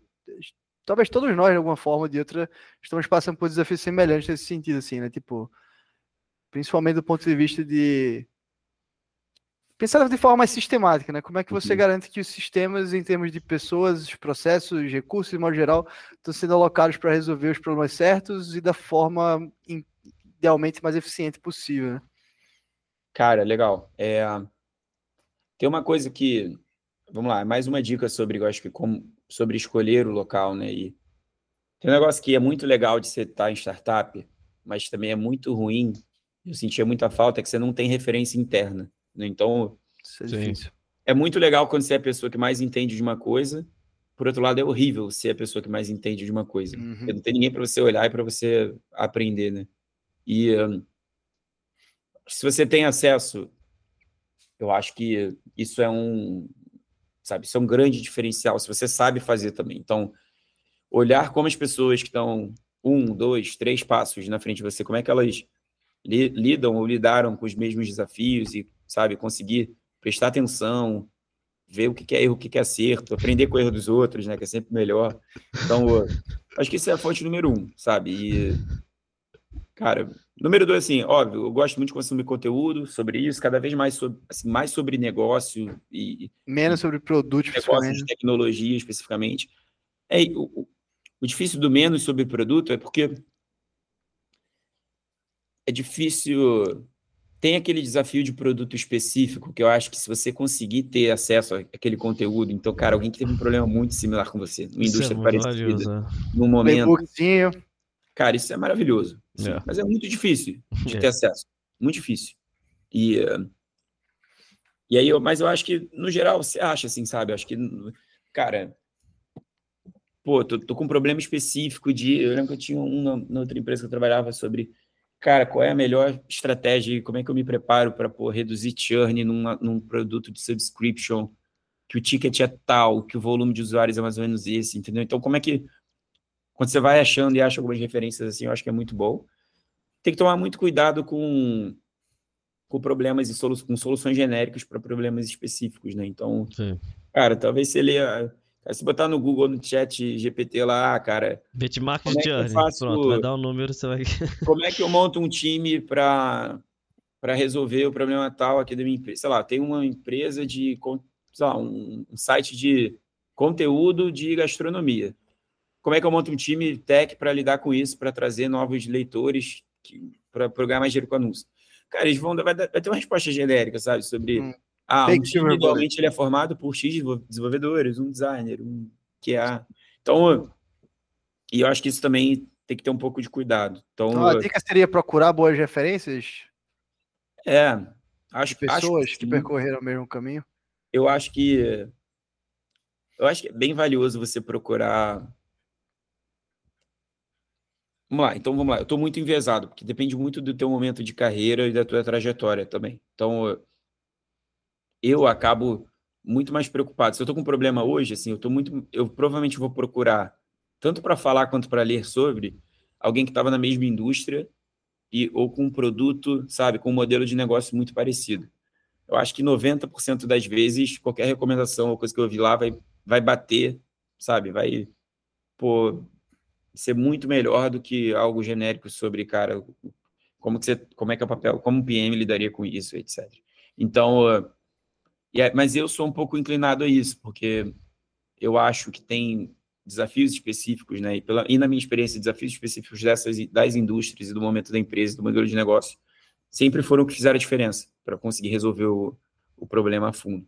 Acho que para outros casos pode ser diferente, sabe? Talvez para alguns tipos de produto que tem, sei lá, que sejam, não sei, muito fáceis de ter outros paralelos. Então, eu, eu mas eu acho que sim, acho que procurar referência. E, cara, às vezes não precisa ser, sabe, o, pô, aquele cara que tem newsletter de produto que é mais incrível do mundo. Às vezes é, cara, teus amigos, pessoas com quem você já trabalhou e, cara, fala, pô, cara, eu tô com. Comunidade do Discord. Aqui. Comunidade de pato com racha no Discord. Não, tem um valor, tem um valor danado, assim. Eu acho que isso é um negócio que você vai que você vai aprendendo também, sabe? E, e, cara, todo mundo, a gente às vezes acha que a gente incomoda, né? É muito Sim, engraçado a gente é. tem opiniões diferentes entre perguntar e responder, mas. É, exato. Pô, eu às vezes fico assim, pô, cara, será que se eu perguntar tal coisa pro Luquinhas, pô, vou tomar o tempo dele à toa? E aí, na verdade, e se, se eu te perguntar uma coisa, porra, eu vou mandar, caraca, 15 áudios, sabe? Como é que foi? E você fica super animado de, de contar, porque Porra, um negócio que você se ferrou para resolver, cara, é a coisa mais gostosa do mundo depois você ir lá e contar, entendeu? Então. Quem fala muito isso é Ariano Suassuna, né? Ele dizia que odiava quando viajava e só não acontecia nada de ruim. Porque, tipo, ele, ele, ele dá um exemplo que, tipo assim, você viaja, imagina que foi tudo perfeito e tal, e aí você volta e alguém te pergunta, e aí, como foi a viagem? Tu vai responder o quê? Foi ótimo. Falou. Tem nada pra contar. Aí tem nada pra contar. Quando tu se fode pra caralho, tu tem várias coisas pra contar. Puta que pariu, o avião atrasou, o nego não quis pagar meu ticket, e aí, pô, fui falar com a gerente. Acabou que eu ganhei uma, uma bolsa nova lá no free shop. Sempre gera coisa boa. Cara, exato, assim, então é, as pessoas estão sempre muito mais propensas a ajudar do que a gente imagina, eu acho que de, de largada. Então, mas assim, é óbvio, né? Se você não tiver alguém com desafio específico, beleza, vai ler, vai procurar. Com certeza alguém passou por um programa, por um problema semelhante. Mas, mas enfim, acho que esses são os principais, os principais pontos. Boa, foi Boa. Estamos é... fechando aqui duas horas, hein? Exatamente, eu ia falar pra gente encaminhar a final. Eu tava rindo no momento que você tava respondendo, não sei se você reparou, porque eu, eu tava lendo o chat. o Iago tinha falado que ganhou 200 reais pela pesquisa do bem. Aí ele respondeu aqui. Então, foi uma pesquisa porque eles queriam saber por que, que eu pagava a fatura antes do vencimento. É, foi, foi pena. Aí, provavelmente Claramente. a resposta foi burrice, segundo ele. Aí deve ter lá 200 reais pra ele de pena, né? Mas, pô, você já deu tanta grana pra gente, deixa eu te dar aqui um. É. te dar um rap share aqui. Ó, vamos fazer o bate-bola jogo rápido aqui? Bate-bola jogo rápido pra fechar. umas perguntas aqui pra tu responder com a primeira coisa que vem na tua cabeça, ou enfim, o que, que você tá pensando aí. Separamos umas perguntas dificílimas, mandamos um e-mail pra sua família antes. Zoeira. É... Isso é uma boa, hein? Tá tempo de pressão. Chamamos aqui toda a tua família pra participar, igual o Faustão. É... Cara, qual livro que você mais recomendou pra pessoas na tua vida? Ah, cara, eu acho que foi acaba, acaba sendo um Inspired mesmo do Martin Kagan, porque ah. Mas é, é, clichê, né? Você quer que eu. Que eu, ah, não, não, só não, não gostei da resposta. Respondido, né? Eu, tenho, o direito de não gostar da resposta. Esqueci de dar esse disclaimer. Eu posso gostar ou não da resposta e beleza. Não vai fingir empolgamento. Né? Vamos lá. É, cara, qual o produto mais foda que você já esbarrou? Enfim, qual que você ficou mais impressionado quando você usou pela primeira vez? Cara. Ou seu produto favorito, vai. eu, já, eu acho que foi. Eu nem gosto muito, tá? Eu acho que foi Fortnite. Eu fiquei muito impressionado. Porque. Eu fui, sei lá, assim, nunca tinha jogado, não sou tão gamer aí que nem o Luquinhas. Eu. Cara, eu, eu fiquei muito impressionado com as coisas, que, porque eu já estava trabalhando com o produto na época, né? então eu falei, ah, deixa eu ver como é que é jogar. E aí, cara, como ele te onboarda, ele te ensina a jogar, e aí ele faz uma, um primeiro level cheio de NPC lá, sabe, de bot para você sentir facilidade, sentir progresso. é muito foda, né? E aí, alguns dias depois, ele foi, tipo, eu joguei com meu cunhado, que tipo, tinha 12 anos na época. E aí, cara, dois dias depois ele mandou um WhatsApp, ele falou: Ah, olha aqui a mensagem que eu recebi. Tipo, era no jogo dele, na tela dele, falando: Pô, chama, chama o teu amigo Lacerda de novo para jogar. Já Caramba. tem não sei quantos dias que ele não entra. É... Caraca, cara, surreal. Como é que esses caras fizeram isso? Cara, como produto é muito foda, né? É muito bom. Eu fiquei bem impressionado, assim. Joguei, joguei, joguei uma vez, mas é, o produto maneiro. Cara, mas é um produtaço mesmo. Eu também nunca joguei Fortnite, mas é... pago o pau pro case. Próxima. Próxima. Qual é o que você se ah. daria há cinco anos atrás? Achei que eu ia é fazer a dinâmica. Pô, foi mal, foi mal. Vai lá. Faz aí, faz aí. Qual o conselho que você se daria há cinco anos atrás? 18. É. Saiba. Ah, tá, 2018. Achei que era meme de. É. Você tinha, quando ah, tinha também, 18 né? anos. Saiba quantas pessoas que fazem a mesma coisa que você ganham. Eu não sabia. perfeito, perfeito. É... Tu vai assumir agora ou posso fazer não, a próxima? tá. Eu sou, eu sou quem é essa da cartela. Fala aí pra nós, três ferramentas que você usa no dia a dia aí que você se amarra, te ajudam. Ah, Cara, tentando aqui também não ser óbvio, né? Não, pode ser óbvio. Pode ser, Tem que ser é mais úteis. É mais úteis. É. Cara, eu uso muito. Google Meet, Pensando. Slack Agenda. É, pois é, dessa. É... Cara, eu uso muito Sublime, Sublime Text, que é um editor de texto. Caraca. E eu gosto muito, porque, tipo assim, é um negócio super simples, eu faço, cara, se quiser eu faço um script, se quiser anotar coisa ali, fazer uns notes, eu faço. Você faz pro notekeeping dele, você anota coisa aleatória, assim. É, eu fico, cara, estamos falando aqui, não posso esquecer, eu boto lá e depois eu, eu, eu, eu uso. Então, cara, eu gosto muito, tá sempre aberto. Eu uh, tô pensando aqui outras coisas também. Acabou que só, Enfim, cara, Sublime, eu, é. eu, cara, eu gosto muito do. Eu gosto muito do Slack também, então assim. Mas... Pô, ótimo, Slack é foda mesmo. E, cara, uma habilidade subestimada saber usar o Slack bem, hein? Fica aqui minha crítica para quem precisar ouvir. É, é um negócio preocupante. Você tem que ter cuidado ali com o teu jeito de, né, com você não ser sugado. E um, Cara, não, e tem outros, assim, pô, eu uso muito no dia a dia também o Shopify, cara, sou muito fã do produto, assim, acho que, que a gente usa para as né? né? Botando, ah, boa. E, pô, já fiz de tudo lá, assim, desde, cara, tu poder, pode editar o código-fonte lá do teu site, botar o que você quiser, tipo, tem um negócio que não pode, vai esconder uma logo ali do negócio que você tá usando, você esconde, pode falar. Assim, você pode fazer tudo, cara, bota animação e botão, não sei o quê. E se tu quiser, você cria o teu próprio app, tu cria a tua própria lógica ali, você contrata um dos apps do ecossistema. Eu acho genial o que os caras fazem. Acho que enfim, tem muita coisa ainda que eles podem fazer, então sou muito fã. Boa! Animal. Chegamos em duas horas e três minutos aqui. Passa muito rápido, meu Deus do céu. É. Espero que tenha passado rápido para você também, Lacerda. Cara, com certeza. Assim, tava, meio, eu tava meio assustado. Falei, pô, acho que tô falando muito, já estamos avançamos demais aqui no horário já. Mas não, foi mas... super legal, cara. Gostei muito. Hamilton falou que hoje abriu uma sessão para você. tá liberado.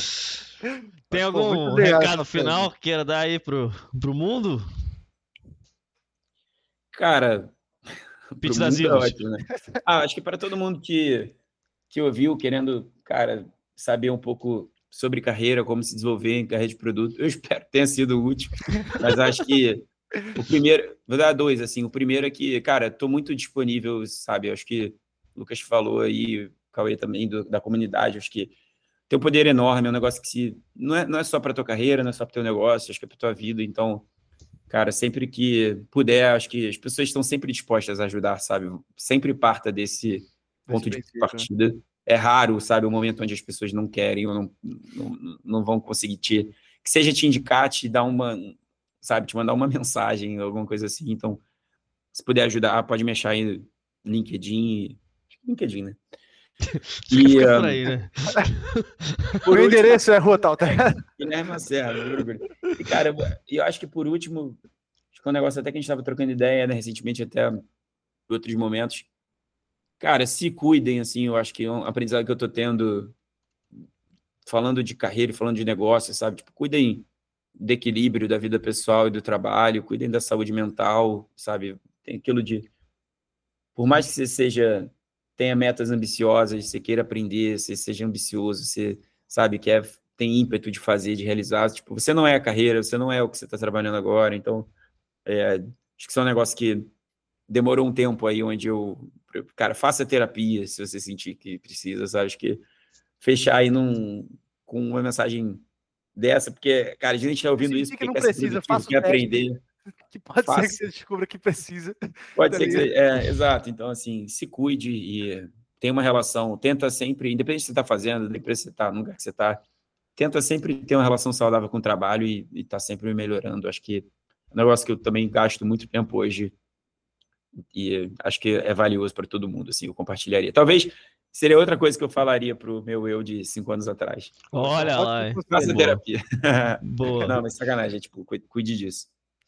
Excelente, Legal. excelente. Porra, Lacerda, brigadaço por sempre topar as loucuras, enfim, topar, compartilhar um pouco aí do teu conhecimento extenso, essas experiências todas maravilhosas. Foi um prazer inenarrável te ter por aqui. Espero que você volte no futuro para contar mais andanças aí da vida, o que, que você tá aprontando aí no Nubank, o que, que tá rolando. E, cara, Boa. estamos sempre de portas abertas também quiser voltar, se quiser participar mais ativamente aí da comunidade, a gente está tentando é, botar isso de pé, né? E trazer pessoas é, que estão nesse ecossistema, que estão trabalhando com produto, que estão construindo coisas. E, pô, você com certeza é uma super referência para muita gente, principalmente para mim, pelo menos. Pô, cara, que isso. Não mais. Deixa eu, é, enfim, deixa eu só retribuir, porque, pô, não estaria aqui se não fosse a recíproca, não fosse verdadeira. Então, cara, vocês, cara, são caras que eu admiro pra caramba também. Eu acho que estou sempre criando coisa legal, fazendo coisa legal. Acho que para mim é privilégio poder participar, poder estar junto. Falei isso de outras coisas aí, enfim, que vocês já montaram aí, que vocês já chamaram, que a gente conversa. Então, sempre que puder. E, pô, para mim é mole, assim, vir aqui falar com. Falar sobre qualquer coisa, né, com, com quem a gente se identifica é muito fácil. Então, sempre que puder, por favor, lembre de mim que vou estar amarradão. Com certeza. Boa. Valeu, Lacerdinha. Com isso, encerramos mais um capítulo do Pato de Borracha. Não... Agradecimento especial aí uh. ao chat, participantes, e a God, oh, Frebete, Frebete, nosso, nosso parceiro fiel aqui das pra quartas sempre. e quintas-feiras. É isso. Também. Valeu, Dininha. Obrigado, audiência. Obrigado, Brasil. Obrigado, mundo. Obrigado, Lacerda. obrigado, Cauê. Hashtag gratidão. Nos vemos na próxima quarta-feira. Valeu, galera. Sete e meia. Próximo Passo Borracha. Participe do Discord. Entre lá. Mandem suas dúvidas, perguntas. Vamos que vamos. É Beijo. nóis. Beijos. Valeu.